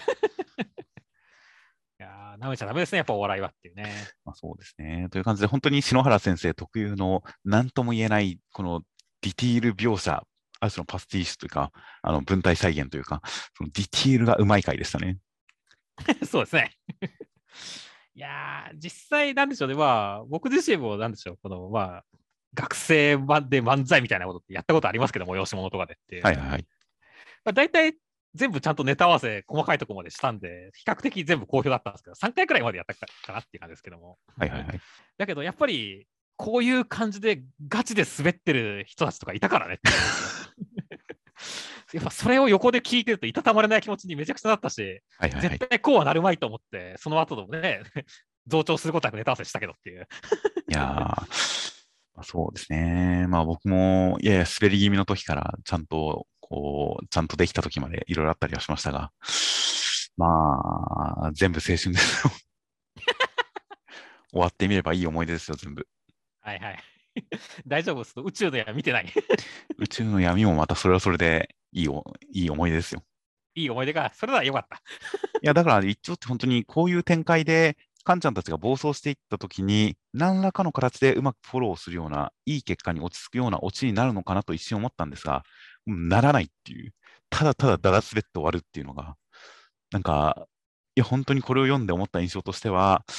まあ、それもまた青春だよなって、本当に心の底から思ったんですよ。はいはいはい。うんこういうだら滑ってやらかしちゃうっていうのも本当に学生のあるあるだし、本当に後になって振り返ったら、もうすごい語れる思い出になるよなっていう感じで、決してなんか悪いことじゃないなと思いましたよ。まあそうだね。確かにあるあるなんだよねっていう、俺もね、さっきだってこういう人たち横で見てたことあるしっていう。はいはい。ね、いやーまあまあいい話でしたね。そうですね。っていう、だから本当にただただお笑いをやりました、滑った、ダメでしたっていうだけだと、もう本当にもう取り留められない話になりますが、それがこの、なんでしょうね、本当に何とも言えないリアリティのあるディティール描写、学生お笑いのありそうな感じとか、この本当に雰囲気の見事な構成とか、この辺が全部ちゃんと整ってるから、そういうただ滑りましたっていうオチも、本当になんか味わい深いものになってるんですよね。そうだね。最初にカンちゃんたちが漫才やった時の森戸君の感想が、割と面白いですからね。そうですね。っていう、この、もう、なんか、極端な評価に触れない感じ、このリアリティのある感じとかから始まるこの展開とかは、本当になんか、篠原先生だからこそできるネタらしいオチだったかなという感じでしたよ。はい。では続きまして、逃げ上手の枠組みの54話、内容としましては、帝を殺すという計画を聞いた時行君、それは失敗すると頼重さんに言われていたんで、安心して、まあ、逃亡の手段を考えよう、下調べをしていこう、準備していようと思っていたら、その先で怪しい人に会いまして、自分と同じ匂いを感じる、手強い逃げの気配を感じたら、その人が楠木正成さんでした。多少自分の正体につながる情報を明かすことによって、楠木さんに教えを請いますという展開でした。いやー、帝暗殺が失敗する前提で時行君たちが動くっていうのは、結構面白い展開だったね。そうですね。先週のコメントとかで、まあ、歴史上、これは成功するわけないから、むしろ殺して誰かが成り代わるとか、そういう展開ますかね？みたいな、そういうコメントもあったりしましたが、そういう影武者徳川家康みたいな展開の話もあったりしましたが、うん、なんかもう、失敗すると宣言されちゃいましたね。いや、そうですね。いやー、でも、これは結構斬新だなって思うし、あの逆にほど頼重さんとかね、その辺のこう政治的悪辣さみたいなものもちょっとあったりしてねっていう。はいはい。あえて安家さんとかね、その辺を見捨てるわけでもないけどもね、あの泳がせるっていうことですからねっていう。まあ、それによって起こる混乱が、その大戦の開始に最適だっていうことが見えてるからですね。そうだね。だから本当にだから、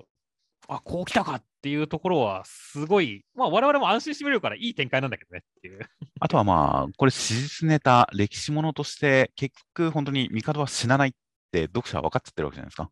そうだね。そんな中で、時行君たちだけが漫画漫画の中で、帝死んじゃったらどうしよう、殺せるのかな、どうなのかなってなっても、読者的には、まあ、どうせ殺せないけどねって分かっちゃってるじゃないですか。うん。っぱそこの温度差が生じかねないところを、時行君たちも計画が失敗する、帝は殺せないと分かった上で、その先を睨んだ戦いを今やっているっていう形で、何か読者との距離感が離れないようになってるような感じがしましたからね。そうだね。なんか面白いなと思いましたよ、そこは。うん。そして、その上で、じゃあどうするんだっていうところで、まさか楠木正成をここで投入してくるとはっていうね。はいはいはい。ところは、すごい驚きだったね。楠木正成、実際俺でも知ってるレベルの武将ですからねっていう。はいはいはい。登場の仕方は最初になんかヘコヘコしてるあたりで、楠木さんっぽいなとは思いましたが。うん。でもまあ、この漫画において、時行くんの上位互換というか、時行くんに通じる才の持ち主として現れる、この格の出し方、この世界におけるスペシャルな感じの出し方っていうのは面白かったですね。いや、面白かったですね。そして、まあ、時々も似ているからこそね、すごいこう通じ合うものを抑えきれない敵味方を超えて、この男から学ぶべきことがあるっていうふうに思うっていう形はね、すごい緊張感上がってたし、本当、召喚さんの話もここで持ってくることによってつながりを作るっていうところも、あ、こう来たかっていう形でよかったよねっていう。そうですね。この辺で、まあ、読者的になんとなくぼんやり読んでる状態でも、いろいろと伏線が、まあ、整理されて、あ、そういえばこういう展開あったな、そこで示された人かっていう感じで、すべて繋がって感じると、すべてちゃんと繋げて読み取ることができるようになってましたし、いや、なんか本当に親切な、なんというか、ストレスのない、ストレスを与えない漫画になってますね、ちゃんと。そうですね。いやまあ、というわけで本当に、まあ、この後ね、あの、どうなるかっていう感じですけどね、一人で来いっていう話ですからねっていう。はいはいはい。ある種、その戦における時行の属性を逃げというふうに設定した、この漫画の着眼点、ある種のテーマみたいなものが 深掘りされる展開かもしれませんからね。そうですね。という意味で、本当にこの漫画の特性、シーツから離れたシーツを再解釈して飲み込むような、この漫画の特性を一段階深めてくれるような展開なんじゃないかと大変ワクワクしますよ。はい。では続きまして、センターカラーです。ジャンプコミック7巻発売春のアパレル祭り開催超人気御礼センターから微増18ページ、ポクトロポッコという形で、えー、アパレル祭り開催。実際に発売するボンド君 T シャツとガチゴリラ T シャツを着た、えー、マドガチファンたちの一枚でした。そうですね。まあ、男物の服を女子が着てるっていうのはエッチでいいなって思いましたね。しかも好きな男の子の服を着てるんですよ。いや、そういうことですからね。コスプレしてるんですよ。いや、エッチですね。そうですね。大変そう思いますよ。という形で、まあ、ロボコは好きだし、グッズも出たら多少買いたいなと思いますが、この T シャツはちょっと着れないかもしれないですね。ちょっとこれは着れないね。どっちかといえばガチゴリラの方がまだ着れるかもしれないですね。そうだね。ガチゴリラの方がまだ着れる感じがするね。ゴって何っていう感じですけどね。いいんじゃない？なんかこう、自分でなんかアレンジしてゴジラとかにしてもいいしね。そこまでするとちょっと逆に、逆に、逆にちょっと悲しいですけどね。まあね。というグッズが発売されそうです。T シャツ発売されそうです。という形で、内容としましては第80話で、もつおくんはバレンタインデーにもらったチョコレートのお返し、ホワイトデーにもうすごいリサーチをしまくって、準備をしまくって、当日全員にちゃんと配りました。すごいっていう展開でした。いや、本当ですね。もう、もつおかっこよすぎやろって思いましたね。って。そうですね。なんかもう行くところまで行ってる感じがしてよかったですね。いや、よかったね。いや、大体ね、モテキャラってちょっと嫉妬の目線で見たりするわけだけど、まあ、モッツォがここまで頑張ってるんだったら、もう嫉妬も何もわかねえよなって思いましたねって。まあそうですね。俺には絶対無理だと思いましたもんね。そうそうそう。いや、だから、いや、モツオがモテるのは当然だよって言って、むしろモツオ好きになった女の子はみんな幸せになってよかったなってましたよっていう。いや、本当ですね。という感じだったので、本当にキャラクターの好感度を上げまくって、その様が狂気のように面白いという、大変僕とロボコらしいお話でしたね。そうですね。下駄箱を漁るというか、やってるところのモツオとか超面白かったからね。さ、ゴロン、ささ、バッとかね。はいはいはい。いやー、本当に太ってるモツオはビジュアルだけで面白いんだよなっていうね。で、太ってるのが最終的にどうなのかなと思ったら、ホワイトデーのお返しを配りまくってる結果、痩せるという、大変納得の展開でしたからね。そうですね。いやー、かっこいいですよ、本当。かっこいいね。いやー、でもまあ、でも来年とかになってね、こうここまでモテてると、さらに来年500個とかだったら、もう、元死ぬんじゃねえかって心配もあるけどねう。ん、そうなんですよね。このお返しをしちゃうから増えてるような気もするんですよね。うん。うん、その点、必ずしもこれがいいことなのかどうなのか、うん、難しいところだったりはしますが、まあでも、本人ができる範囲でやってるんであれば、まあ問題ないですね。そうですね。限界を超えたらちょっとどうかとは思いますが、という感じの、その、ちょっとしたネタでも、その程度を極端なところまで振り切ると面白いという、大変、本当にロボコらしい一話でした。では続きまして、夜桜さんちの大作戦の第121話、内容としましては、京一郎さんいなくなって、みんなでそれぞれ京一郎さんを追いかけるか、とどまるかで喧嘩になってしまうところを心臓兄さんがまとめてくれました。みんなで京一郎さんの調査を開始、情報収集しますという展開でした。いやー、今週本当、心臓兄さんのハグがめちゃくちゃ良かったですね。いや、本当にこう、兄弟がバラバラになる展開、もしかしたらこの先のエピソードは兄弟がバラバラになっちゃうのかな、京一郎さんがいなくなっただけでもかなり悲しいのに、その上で家族が別れる展開なんて嫌だな、悲しいなと思ったところをまとめてくれたから、本当に、ああ、心臓兄さんっていう感じになりましたね。そうですね。まあまあね、双葉姉ちゃんが一番長女ではありますけど、まあ次のね、やっぱり兄ちゃんは心臓兄さんですからねっていう。そうですね。だから、京一郎さんがいなくなって、まあ、双葉ちゃんが頑張る展開もあり得たとは思いますが、そこで普段はちょっと弟気質の強かった心臓くんがお兄ちゃん力を発揮するっていう展開は、その普段が弟感あった分だけより何かいいものがありましたね。いや、いいものがありましたね。やっぱこのでかい体と筋肉はこのためにあったんだみたいな感じしますからね。そうですね。健吾くんは締められちゃってましたけどね。そうですね。ちょっと強すぎましたねっていう。いや、でもなんだろう、こうね、筋肉が活躍するのはいいなってましたよ。はいはいはい。本当、ボディービルに出た甲斐がありますね。ありますね。いやというわけでね、本当に、あのまあ、京一郎兄さんがいなくなってね、寂しいけどね、こういう形で、なんかこう、すなんか兄弟の成長が見られるっていう展開はいい良かったですよね、本当に。本当にそうですね。むつみちゃんも投手として、やっぱ覚醒するというかね、そんな雰囲気ありますしっていうね。はいはいはい。いやーというわけで、本当にね、これから他の兄弟たちのね、太陽君も含めてかっこいいところとかね、見せてくれるでしょうからね。いや、センターカラー来週も楽しみだなってますね。いや、本当に、何かお話的に脇道にそれるわけではなく、目的としてはまず第一に本当に長男創作大作戦という形で、本当に京一郎さんに向かって一直線に進んでいきそうな感じ、まあその傍らで面白いこともあるんでしょうが、その、まずはもう京一郎さん、そこを目標に、他はともかくっていう感じで進んでいく感じっていうのは、まあまずは一安心。どういう展開になるか大変楽しみという感じになりましたよ。そうですね。では続きまして、PPPP の第24話内容としましては、えー、ミーミンさんは合格してしまって、理事長もめっちゃ怒っていますという中、ラッキー君も合格しました。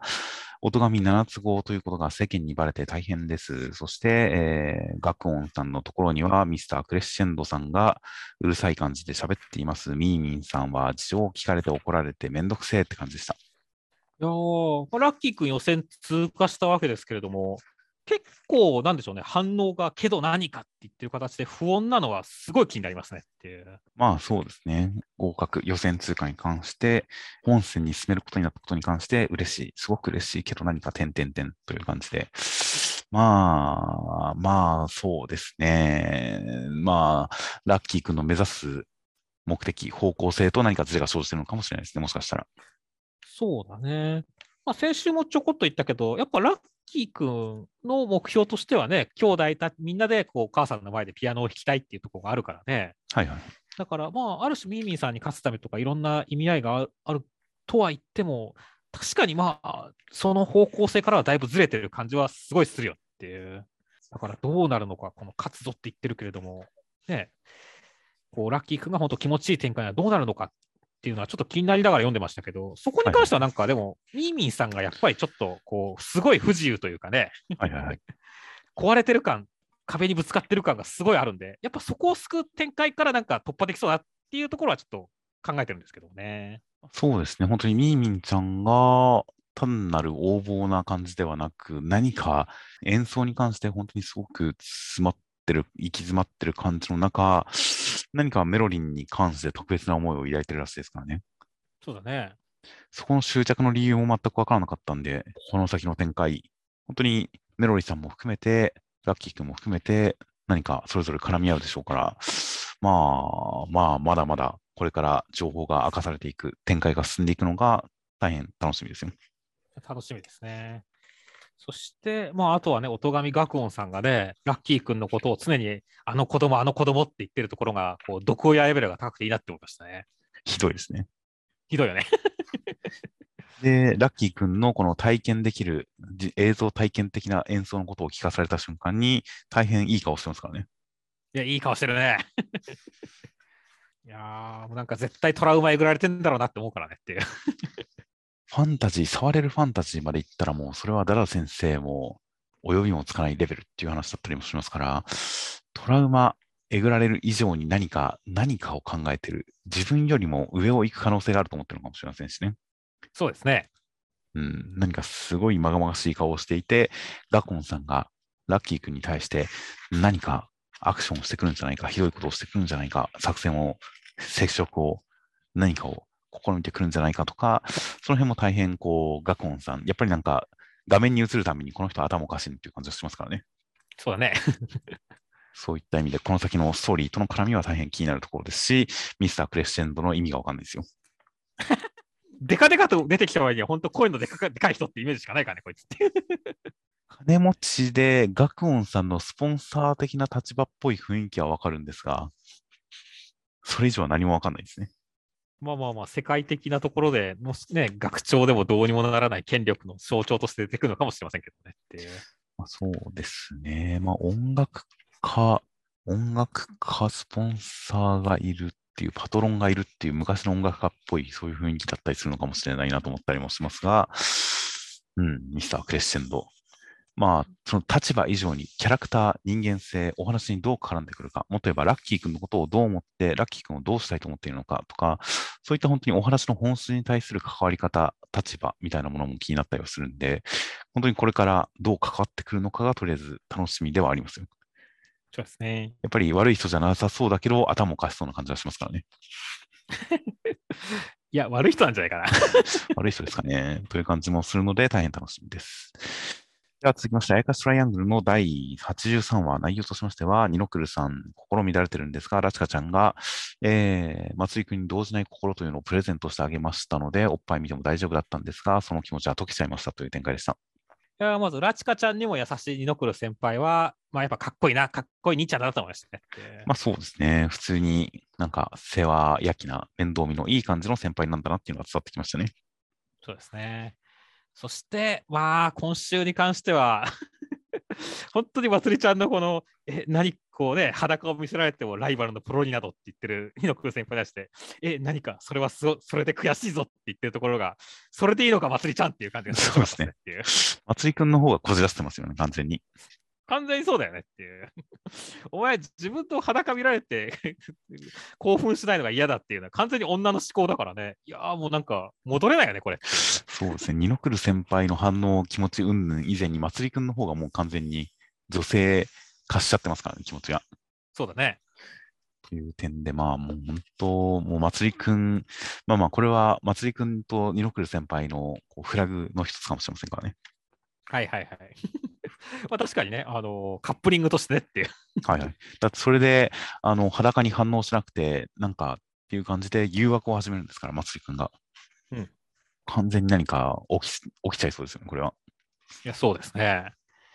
いやーそして、まあ、今週もね、本当にこの競泳水着というかね、の感じとかは、すごい、こう、いい感じの、こう、ムチムチ感あってよかったなと思いましたし、はいはいはい。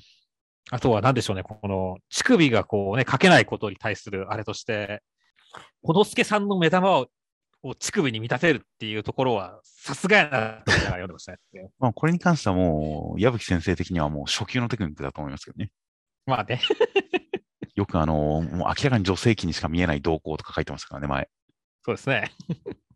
なので、もう、いつもの矢吹先生のテクニックだとは思いますが、まあ、その辺がちゃんと遺憾なく発揮されてましたね。という感じなので、結構だから、二の来る先輩との、特に今回みたいな絡み方だと、二の来る先輩をつい誘惑しちゃうみたいな感じだと、これは僕、あまりほぼ見たことがないので、想像になってしまいますが、なんか、ある一時期から、憑依物のジャンルってすごい流行ってるじゃないですか。はいはいはい。アダルトビデオで女性に男性が憑依するっていう、そういう憑依物っていうジャンルが流行ってると、伊集院光さんの深夜ラジオでも紹介されていましたが、うんなんか、もしかするとこの関係性というのは、そういう男性が女性に憑依して何かやっちゃうみたいな、そういう憑依物に近い性癖を矢吹先生は責めてるのかもなと今週ちょっと思いましたね。うんうんうんなるほどね。いや、まあ、ニノクル先輩が幸せだったらいいなって思いますね。まあ、なんか、なんかこういう楽しみ方もあるのかなという、なんかそういう感じはちょっとつかめそうな感じもちょっとありましたね。はい。では続きましてが、守れしごまるの第15話内容としましては、社長に横付けしましたという展開でした。いや、本当ですね。あの、名古屋城横付けみたいなところとか、あの、字面良かったですねっていう。今週本当、あのー2ページ、3ページ目ぐらいで校舎殴ってから最後のページぐらいまでずっと校舎が移動してるだけでしたからね。いや、本当ですね。まあ、あの僕は守護丸の破壊描写好きですけれどもね、まあ、はいはいその中でも一番、一番破壊したなって感じでしたね。まあそうですね。これ何人死んでるんでしょうね。いや、本当だよね。あの、ギガントマキアさんの更新よりも人殺してると思うからねっていう。そうですね。っていう、でもまあ、あのー恋するワンピース、井原井原先生の前作とかだと、多少街を、こう、この規模で、このレベルで街を破壊したとしても、結果的になんとなく死人は出なかったりしますからね。そうですね。そういうフォローが後々あるのかもしれませんが、まあ、うん、なので、恋するワンピースで慣れてると、まあ、実際人は死んでない世界観なのかなと思ったりもしますが、そういう前知識がない人がこの回を読んだら、度肝を抜かれるかもしれないですね。いや、そうですね。まあ、特にね、俺みたいな静岡県民はね、180キロもあるって言ってることから、おそらく静岡市内でしょうから、この元々の守護丸君たちがいるところはっていう、はいはいはい。静岡県の静岡市あたりでしょうからね、もうその通り道に私の家もありますから、もう絶対潰されてなくじゃないかっていう戦々恐々としましたねっていう。まあまあ、きっと潰されてるでしょうね、この世界では。いやというわけで、まあ、静岡県とかね、まあ、愛知県の、ね、東部地方の人たちは本当に、うわーって思いながら読んで読んでたんだろうなって思いましたね。えー、という感じの、まあ、何か本当にアクション漫画、なんでしょうね、チェーンソーマンとか、まあ、ああいう系の、すごい派手な、かっこいい感じの破壊描写、アクション描写っていうのを売りにする作品もありますが、この井原先生の漫画はまたそれとは違った、突き抜けたバカバカしい破壊描写っていう、その魅力がありますからね。っていう感じの、まあ、突き抜け感で、さらに上を目指そうという心意気の感じられる回でしたよ。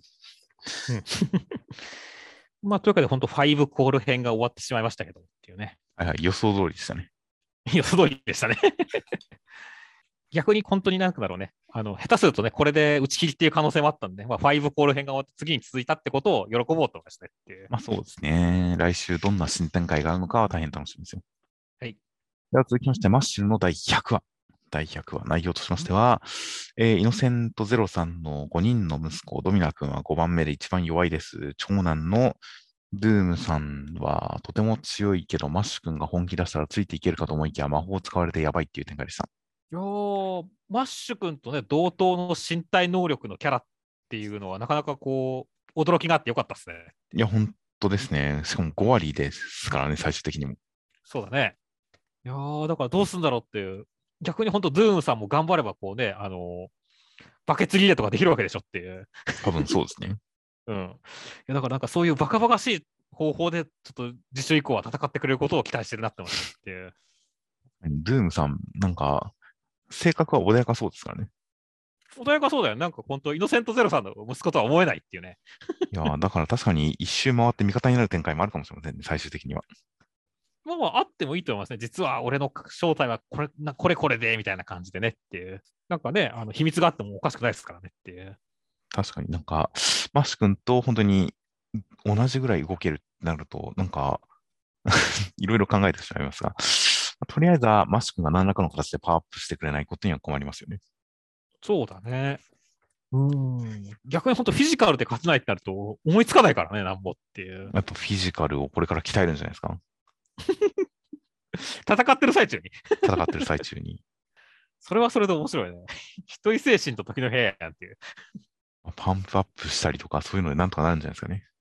はいはい。ギアセカンドみたいな感じか。かもしれませんし。あーまあ、どうなるのか。うん、とりあえず、最終的にはなんとかなるんだろうなっていう安心感のある作品ではありますが、必ずしも、なんか、一直線にマシュクが勝ち続けるだけとは限らないですからね。まあ確かにね、一回挫折を挟むっていうのはありだと思いますね。なので、まあ、ある程度安心感のある作品として読んではいますが、うん、うん果たしてどうなるのか。まあ、敵がすごいんだ。これは絶望的だっていう気持ちはちゃんと今週ありましたよ。という形なので、来週以降の展開が楽しみです。では続きまして、怪しもんの第15話内容としましては、天君は兄と姉子が舐められないように頑張ります。えーで、あの、高架状になってる感じの道路をすべて天井とみなすことによって、止まっている車というか単車を取り込んで瞬間移動させて武器にすることによって勝ちますという展開でした。ああ、天君が兄に人間にできるなら俺にもできるって言って奮起してますけど、まあ、ロー君のやってることはもう人間じゃねえよって思いましそうですね。まあまあ気持ちの問題ですよ。た、まあね。いやー、丸尾くん本当、なんか、普通にビルから落とされても、まあダンプに跳ねられても大丈夫だし大丈夫じゃねって思ってましたが、うんまあ、大丈夫でしたね。大丈夫でしたね。まあ、先週壁ガリガリやるんじゃないのって言ったら本当にそうなりましたけどっていう。そうですね。実際ビジュアルで見せられるとやべえなって、やっぱ人間じゃねえなって思うからね。ちゃんと天くんがセリフで、あの、やりたかったやつだっていうその気持ちを説明してくれましたからね。そうですね。というわけで、本当に、まあ、こう、エフェクトとかがド派手でいいなって思いましたし、はいはい。あとはね、今週、本当、天君が、あの、まあ、頭脳プレイというかね、あの、力を使ってっていう感じでしたけどね、いやー、いいな、相手を恐れさせる方がおこう強いみたいな感じのところは、ちょっとこの漫画のこう、定義というかね、あ、こういう話なんだってことが改めて解像度が上がっていいなって思いましたね。はいはいはい。まあ確かにそうですね。まあまあ、本当に怠慢っていう感じですね。怖いよね、本当あの、上上からさ、単車いっぱい降ってくるとかっていうね。はいはいはい。いや、本当この、あの、頭の上を通っている道路すべてを天井、その上の面までも天井として認識できるっていう形であれば、まあ都会でめちゃくちゃ強いですよね、それは。強いね。という感じなので、まあまあ本当応用も効きそうですし、なんかこの先も、こう、起点の効いた戦い方とかを見せてくれたら楽しそうだなと思いましたよ。いやそうだよ。だって、ある種下の階にいればさ、絶対に勝てるからね。まあ、上に物がある限りっていう感じではありますね。そうですね。ここれからの応用も楽しみですね。丸尾君との相性もそうだしねっていう、本当に。まあ、そうですね。それにこう、これを天井瞬間移動できるとしたら、この立体道路、首都高とか通ってるところ、瞬間移動一通りできそうですしね。そうだね。いや、便利ですよ。うん、まあ、東京駅とかでもね、チート能力やんけって思ったけど、やっぱチート能力だったねっていう。チート能力ですね。ああ、という感じなので、まあ、それが本当戦、戦闘にも応用できるという感じが示されたので、で、それが本当に絵的に大変派手で、で、見たことない絵面、単車が大量に降ってくるという、見たことない絵面になっていたんで、まあ、面白いアクション漫画になっていましたよ。そうですね。では、続きましてが、ドロンドロロンの第14話、内容としましては、えー、揚力の測定をしたら、ドラ君すげえっていう感じになりました。一方、その頃、敵の人たちは、えー、なんかみんなで集まって、上指示を一人ずつ倒すぜって言ってますという展開でした。まあ、ドラ君の剣術978すげえっていう展開でしたけどもっていう。はいはいはい。いやでも、先週の流れだったらちょっと剣術講座みたいなのあるのかなと思ったけど、そこがないのはちょっと残念だなって思いましたね。まあ、パワーアップ、まあ、剣術、うん、なんか第一段階クリアっていうから、やっぱ、もうちょっとなんか、パワーアップ展開があるのかと思ったんですけどね。それはまあ、これからなのかもしれませんね。そうだね。パワーアップ展開あってほしいなって思うし、なんか一人ね、モンドケと人間すごいって言ってる人もいるからね、はいはい、この人が果たしてどう絡んでくるのかっていう、最初はなんか、あの仲間になってチームとかね、あの戸田君と一緒にチームとか組むのかなとかって思ったけど、その後の幹部連中の集合があると、ちょっと不穏な感じしてくるなって思ったっていう。まあ、ある程度牧歌的な作品だとは思いますんで。はいはいはい、はい、まあまあ、今回敵側が結構がっつり人間をやっぱり嫌な感じに、ひどい感じに殺してるっていうのはちょっとギョッとしましたね。ちょっと、ね、ちょっとギョッとしましたが、まあ、うん、あんまり人間サイドの嫌な展開とかはあんまりないんじゃないかなという気持ちで読んでおります。はいはいはいはい。まあまあ、確かにちょっとね、あの人はぶっ殺しているけれども、意外と今、妖怪サイドもちょっと和気あいあいとしてるとこあるからって。嫌な和気あいあい感ですけどね。そうですね。いや、でもなんだろうね、俺はこの、あの、吉姫さんの、こう、常に寝っ転がってる感じ。はいはいはい。こう横でなんかもうバチバチやってるのに、もう一歩も動かずに寝寝っ転がってるっていうところは肝座ってていいなって思いましたからねっていう。はいはい。まあなんか能力にちなんだ、特性にちなんだ姿勢なんだとは思いますけどね。そうですね。敵幹部ね、やっぱ4人揃ったわけですからね。はい、はい、他にもいるかもしれませんけどっていう。いや、だからちょっとね、どんな感じで、こう、能力見せてくるか楽しみですね。そうですね。という感じなので、まあまあ、やっぱ敵の幹部が出てくると、なんかテンション上がりますからね。そうですね。敵幹部勢揃いという感じでテンション上げてきたので、まあ、この先、厳しい戦いが始まるかもしれませんので、パワーアップしたドラ君の、もう絵面からきっと違っているだろう戦いが楽しみですよ。では、最後に目次コメントとしまして、えー、ブラックローバー田畑先生、僕に言えるのは皆様ご迷惑をおかけして本当にすみません。8年目頑張ります。ということでした。まあ、選手とかページ数少なかったし、やっぱちょっと体調とか崩しちゃってるんですかねっていう。そうですね。きっとまあそういうこともあるんだとは思いますが、まあまあ、本当、あの無理なく続けていただくのが一番だと思いますので、本当、8年目、9年目と頑張っていただけたらと思いますね。そうですね。まあ、特にまあ来年には映画も公開されますからねっていう。はいはい。あとは、ヌエンチ河合先生、掲載していただき、考え無料です。もっとたくさん漫画を描いて連載を目指してまいります。ということでした。そうですね。まあ、目標はやっぱ連載ですからね。頑張ってほしいと思います。ですね。いや、本当に大変前向きな決意表明のコメントとなっていました。あとは僕のヒーローアカデミアの堀越先生、手がいっぱいあったらいいなと思いながら書きました。手がいっぱい欲しいですっていうことで。はいはいはい。もうよくよく考えたらね、あの自画像も手ですからねっていう。はいはいはい。やっぱそういう気持ちだったんだなって思うとね。いやでもちょっと狂気感じになってましたけどねっていう。堀越先生はやっぱ手に関する何かこだわりは初期から、まあ、単行本のに単行本のイラストとかも含めて、初期からだいぶ会話見えていましたから、確かに、それで言ったら、信楽さんの敵没の最終姿が手の集合体っていうのは堀越先生らしいのかもしれないですね。そうですね。あとはマッシュルの河本先生、世界が平和でありますように、びっくりびっくりびっくりっていうことで、はいはい、でもなんか切実だなと思いましたねっていや、本当に、もう世界情勢をちゃんと考えてますね、河本先生は。いや、本当から同意しかないですねっていう。いや、本当ですね。河本先生にそう言っていただけると勇気が湧いてきますよ。湧いてきますね。あとは、守れしごまる井原先生、言われたりセリフ5、痩せた？それは、痩せたら言ってもらえるんじゃないですかね。女性にそんなこと言っちゃダメですよ。井原先生はそうですね、女性ということですが、まあ、言われたりセリフ5、痩せたうん、今までとだいぶまた方向性が変わってきますね。そうですね。今まではなんかファンタジーとか、なんかこう妄想の世界な感じありましたけど、これは本当現実的ですからね。そうですね。うん、切実な感じがしてきますが、切実なのかどうかわかんないですね。うん、まあなんか、うん、現実的な感じのセリフで、まあ今後このセリフ、ま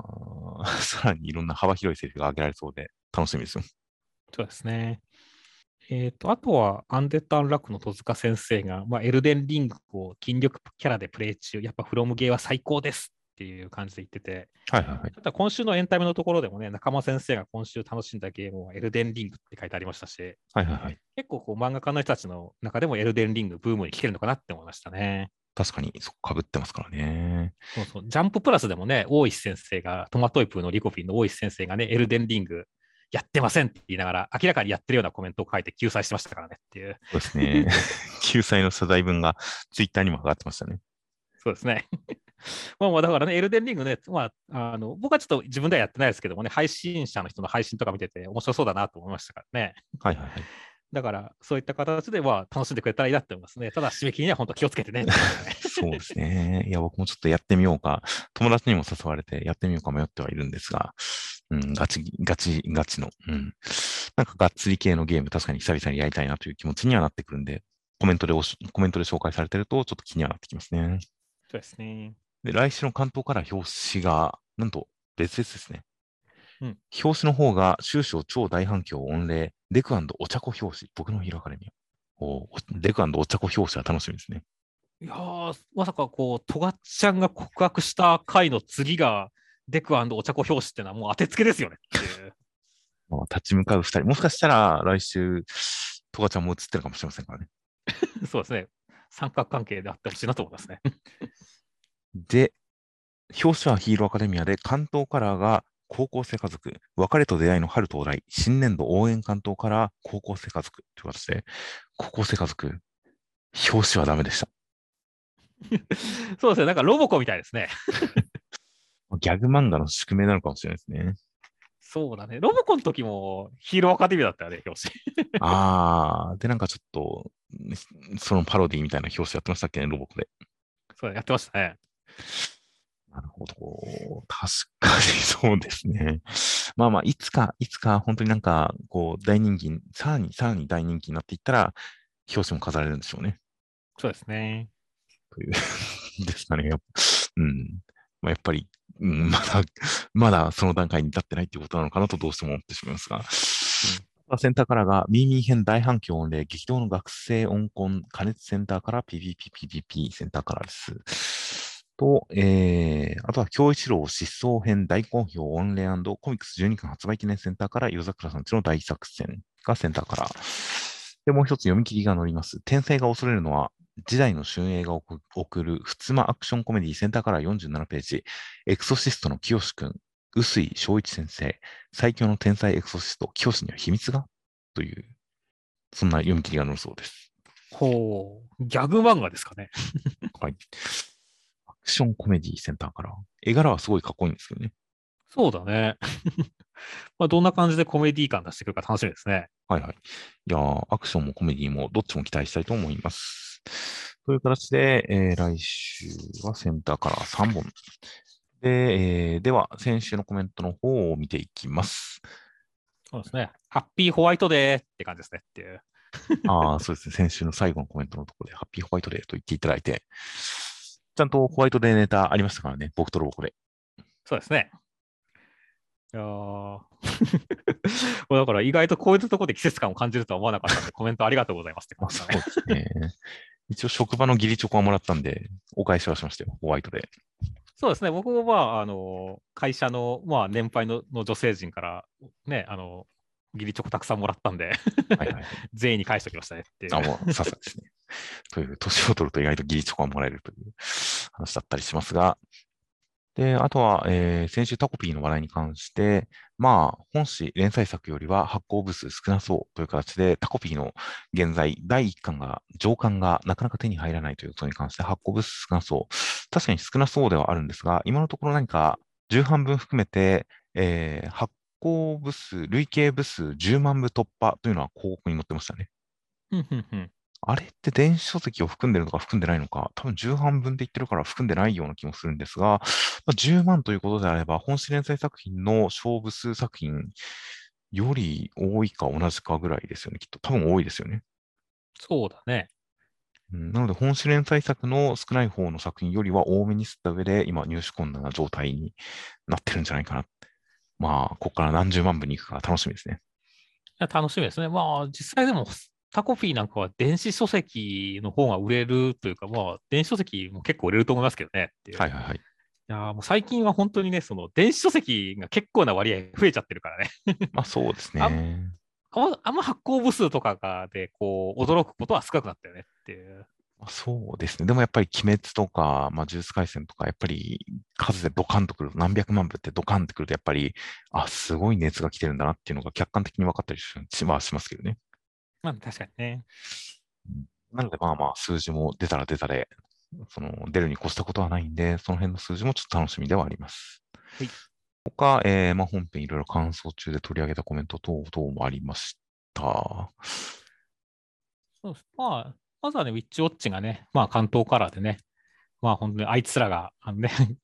まあ、萌君とかね、カンちゃんとかがね、あいつらがかっこいいと戸惑うみたいなところとかね、篠原先生、頭いいなっていうコメントがあったりとかね、やっぱ、はいはいはいやっぱ、おおむね好評な感じの1周年だなって思いましたね。そうですね。本当、篠原先生、頭いいなっていうのは、まず一つにはその伏線の使い方、伏線の回収の仕方で毎回思いますし、やっぱり全体の構成とか、そのリアリティのあるディティールの描写みたいなところでも毎回思いますからね。そうですね。なのでなので、本当、篠原先生の印象、なんか面白いっていうのももちろんありますが、それと同じくらい本当に頭いいんだな、すごいなっていう、そういう感想は常にありますよね。そうですね。そして、あとはやっぱりね、あの、最終回だったね、ドクターストーンの感想はめちゃめちゃ多かったですねっていう。はいはいはい。まあ、その中でやっぱね、覚悟していたけど終わるの寂しいっていうコメントがあったりして、それは分かるって思いましたね。まあ、そうですね。もう今週乗ってないですからね、ドクターストーン。そうなんだよね、もう今週からドクターストーンがないっていうのは本当に寂しいからね。はいはいはい。いやー、まあまあまあ、そんなドクターストーンのね、亡くなってしまったことの寂しさを忘れるね、面白い連載がね、またどんどん始まってくれるといいなって思いますね。まあそうですね。ドクターストーン、過去に戻るつもりだから彼女とか作らない、作らないのであっても、そう考えると今の人間関係全部リセットなのかと、寂しくもなるという形で、まあ、千空君、過去に戻るつもりだから彼女を作らないんじゃないか。でも、今の人間関係がリセットになると寂しいっていう、それは読んでちょっと思ったんですよね。だからタイムマシン、タイムマシンっていうネタは、まあ決着として、最終的なオチとして、まあいいなとは思いつつ、それで全人類を救うっていうのは、全部なくしてしまうことなのか。一応、あそこで語られるのが、過去に遡って犠牲になる人をあらかじめ石化しておけば、犠牲者を出さずに済むんじゃないか。あるいは言い換えれば、何らかの事故とか、いろんな原因で死んでしまった人というのも全員ストーンワールドに連れてくることができるっていう話なのかなと思ったりもしたんですが、なかなか解釈難しいところではあるんですよね。そうですね。あらかじめ石化しておけば救えるんじゃないか。あそこの解釈は結構迷いました。あとは、えー稲垣先生のネームから前半詰めて見開きページを作ったらしい。坊一先生って意見いっぱい出すタイプの作画担当だったんだなという形で、この辺の情報、どうでしょうね。もしかしたら稲垣先生があの奥さんの YouTube チャンネルで、えードクターストーン連載終了記念の番組を配信していたっていうやつ、あれまだ見てないんですよ、実は。うん、僕もちょっと見てないですね。あの辺とかで喋ってたりするんですかね。ちょっとこれ、坊一先生がネームの段階から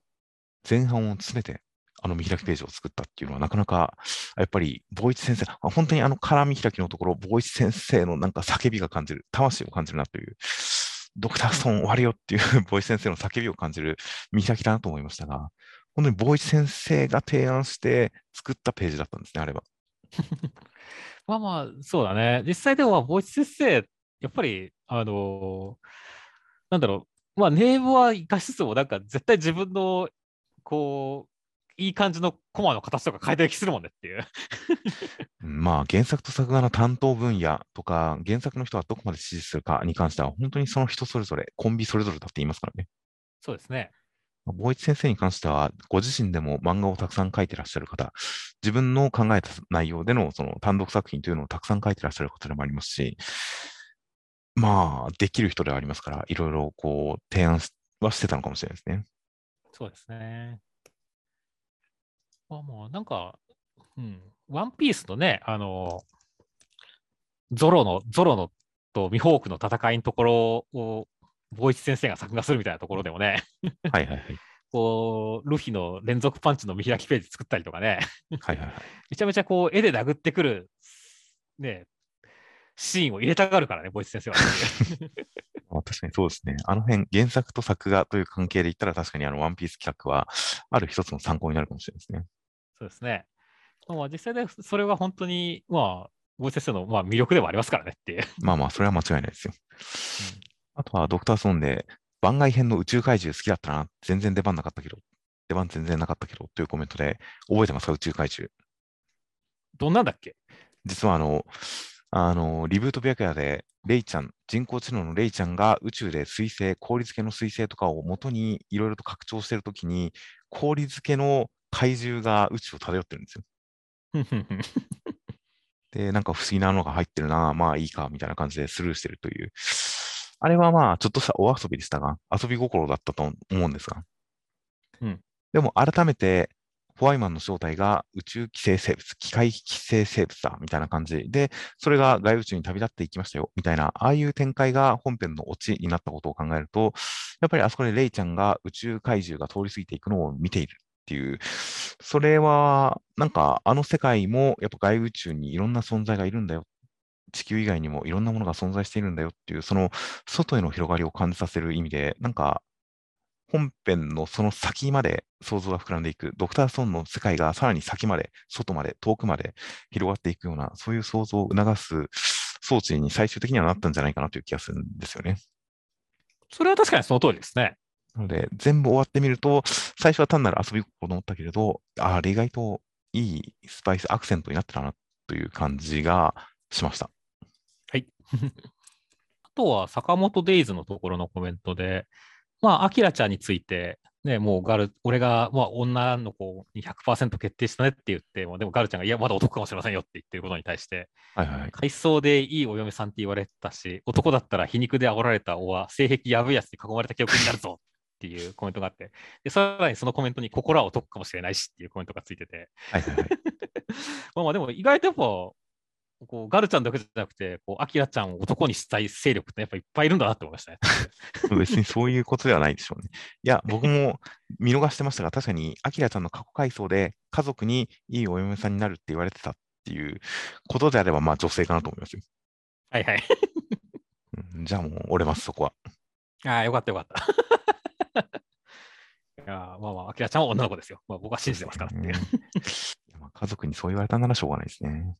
あとは戻って、アカネバランスの真打ちになるということに関するお話とかでいろいろありまして、で、偉い人に認められて真打ちになるより、多くの客に楽しんでもらうことが価値ある的なオチでもいい気がするうんというコメントがありまして、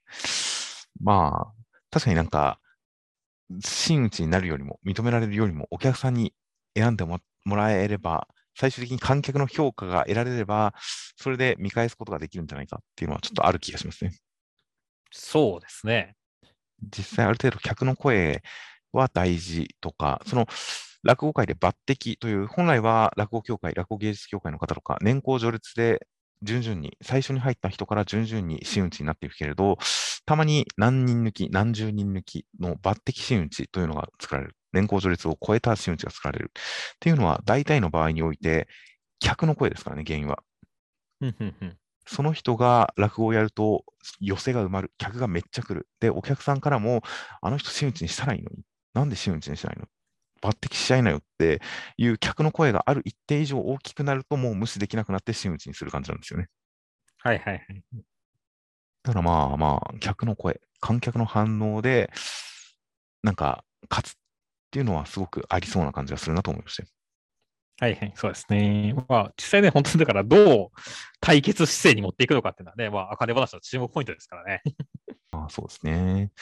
あとは、アンデッド・アンラックで、あの、先週表紙、フーコちゃんとアンディのこれまでが描かれた、そういうダイジェストの表紙、センターカラーでしたが、それに関して、右下のアンノウンサインがずるいということで、実は、あの、フーコちゃんとアンディのこれまでを振り返るコマ、アンノウンさんの書いている原稿用紙の上に描かれてたんですよね、あれ。そうだね。その点ちょっともう、はっきり言及しなかったというか、見逃していましたが、改めて言われて、あ、これアンノウンさんの原稿用紙じゃんと思って、ちょっとエモかったですね。エモいっすね。あ確かにこういう細かいところにね、いろいろ、ね、伏線だったり見どころがあるからね、アンデッド・アンラックはこう油断ならないですよねっていう。いやー、本当ですね。あとは、先週、ドクターストーンの終了に対するねぎらいのコメントが多い中、新年祭人プラス、えー小田先生が、あのードクターストーン言、ドクターストーンの終了に言及していなかったということに関して、新しい人は大割聞いてないとかという形で、まあ、まあ、うん、結果的にそういう感じになってそうではありますよね。そうだね。もしくは、やっぱりなんかドクターストーンをねぎらおうという根回しを誰かが、うん、ちょっと謎はありますね。あの、連載作品、もっと長期連載の作品というか、終わる作品によっては、新連載組をみんなまとめて、連載お疲れ様でしたとか、一緒の締めに乗れて光栄でしたみたいなコメントを書いたりしますからね。まあね、配給とか結構多かったですからね。ドクターストーンだけ、こう、きっちり線を引くように、新連載人が、なんか、ドクターストーンの終了に触れないっていうあたりに関しては、うん、何かのシステム的なものがあるのか、まあ、ちょっと不思議ではありましたね。そうですね。といったコメント等々いろいろとありましたという形で、では、先週の広告いただいたのが、えー今回も黒ウサさん、サツアスさん、イヌスさん、ナインテラさんの4名の方に、えー広告をつけていただいております。大変ありがとうございます。ありがとうございます。いや、という本当に、本当に、えーえーうん、という本当に、本当に大変誠に本当にありがとうございます。という形で、では、えー来週16号が3月19日、あ、土曜発売じゃないですか。ですよ。月曜祝日でしたね。そういえば土曜発売となっております。では、できるだけ金曜中に更新したいと思います。という形で、では、お疲れ様でした。お疲れ様でした。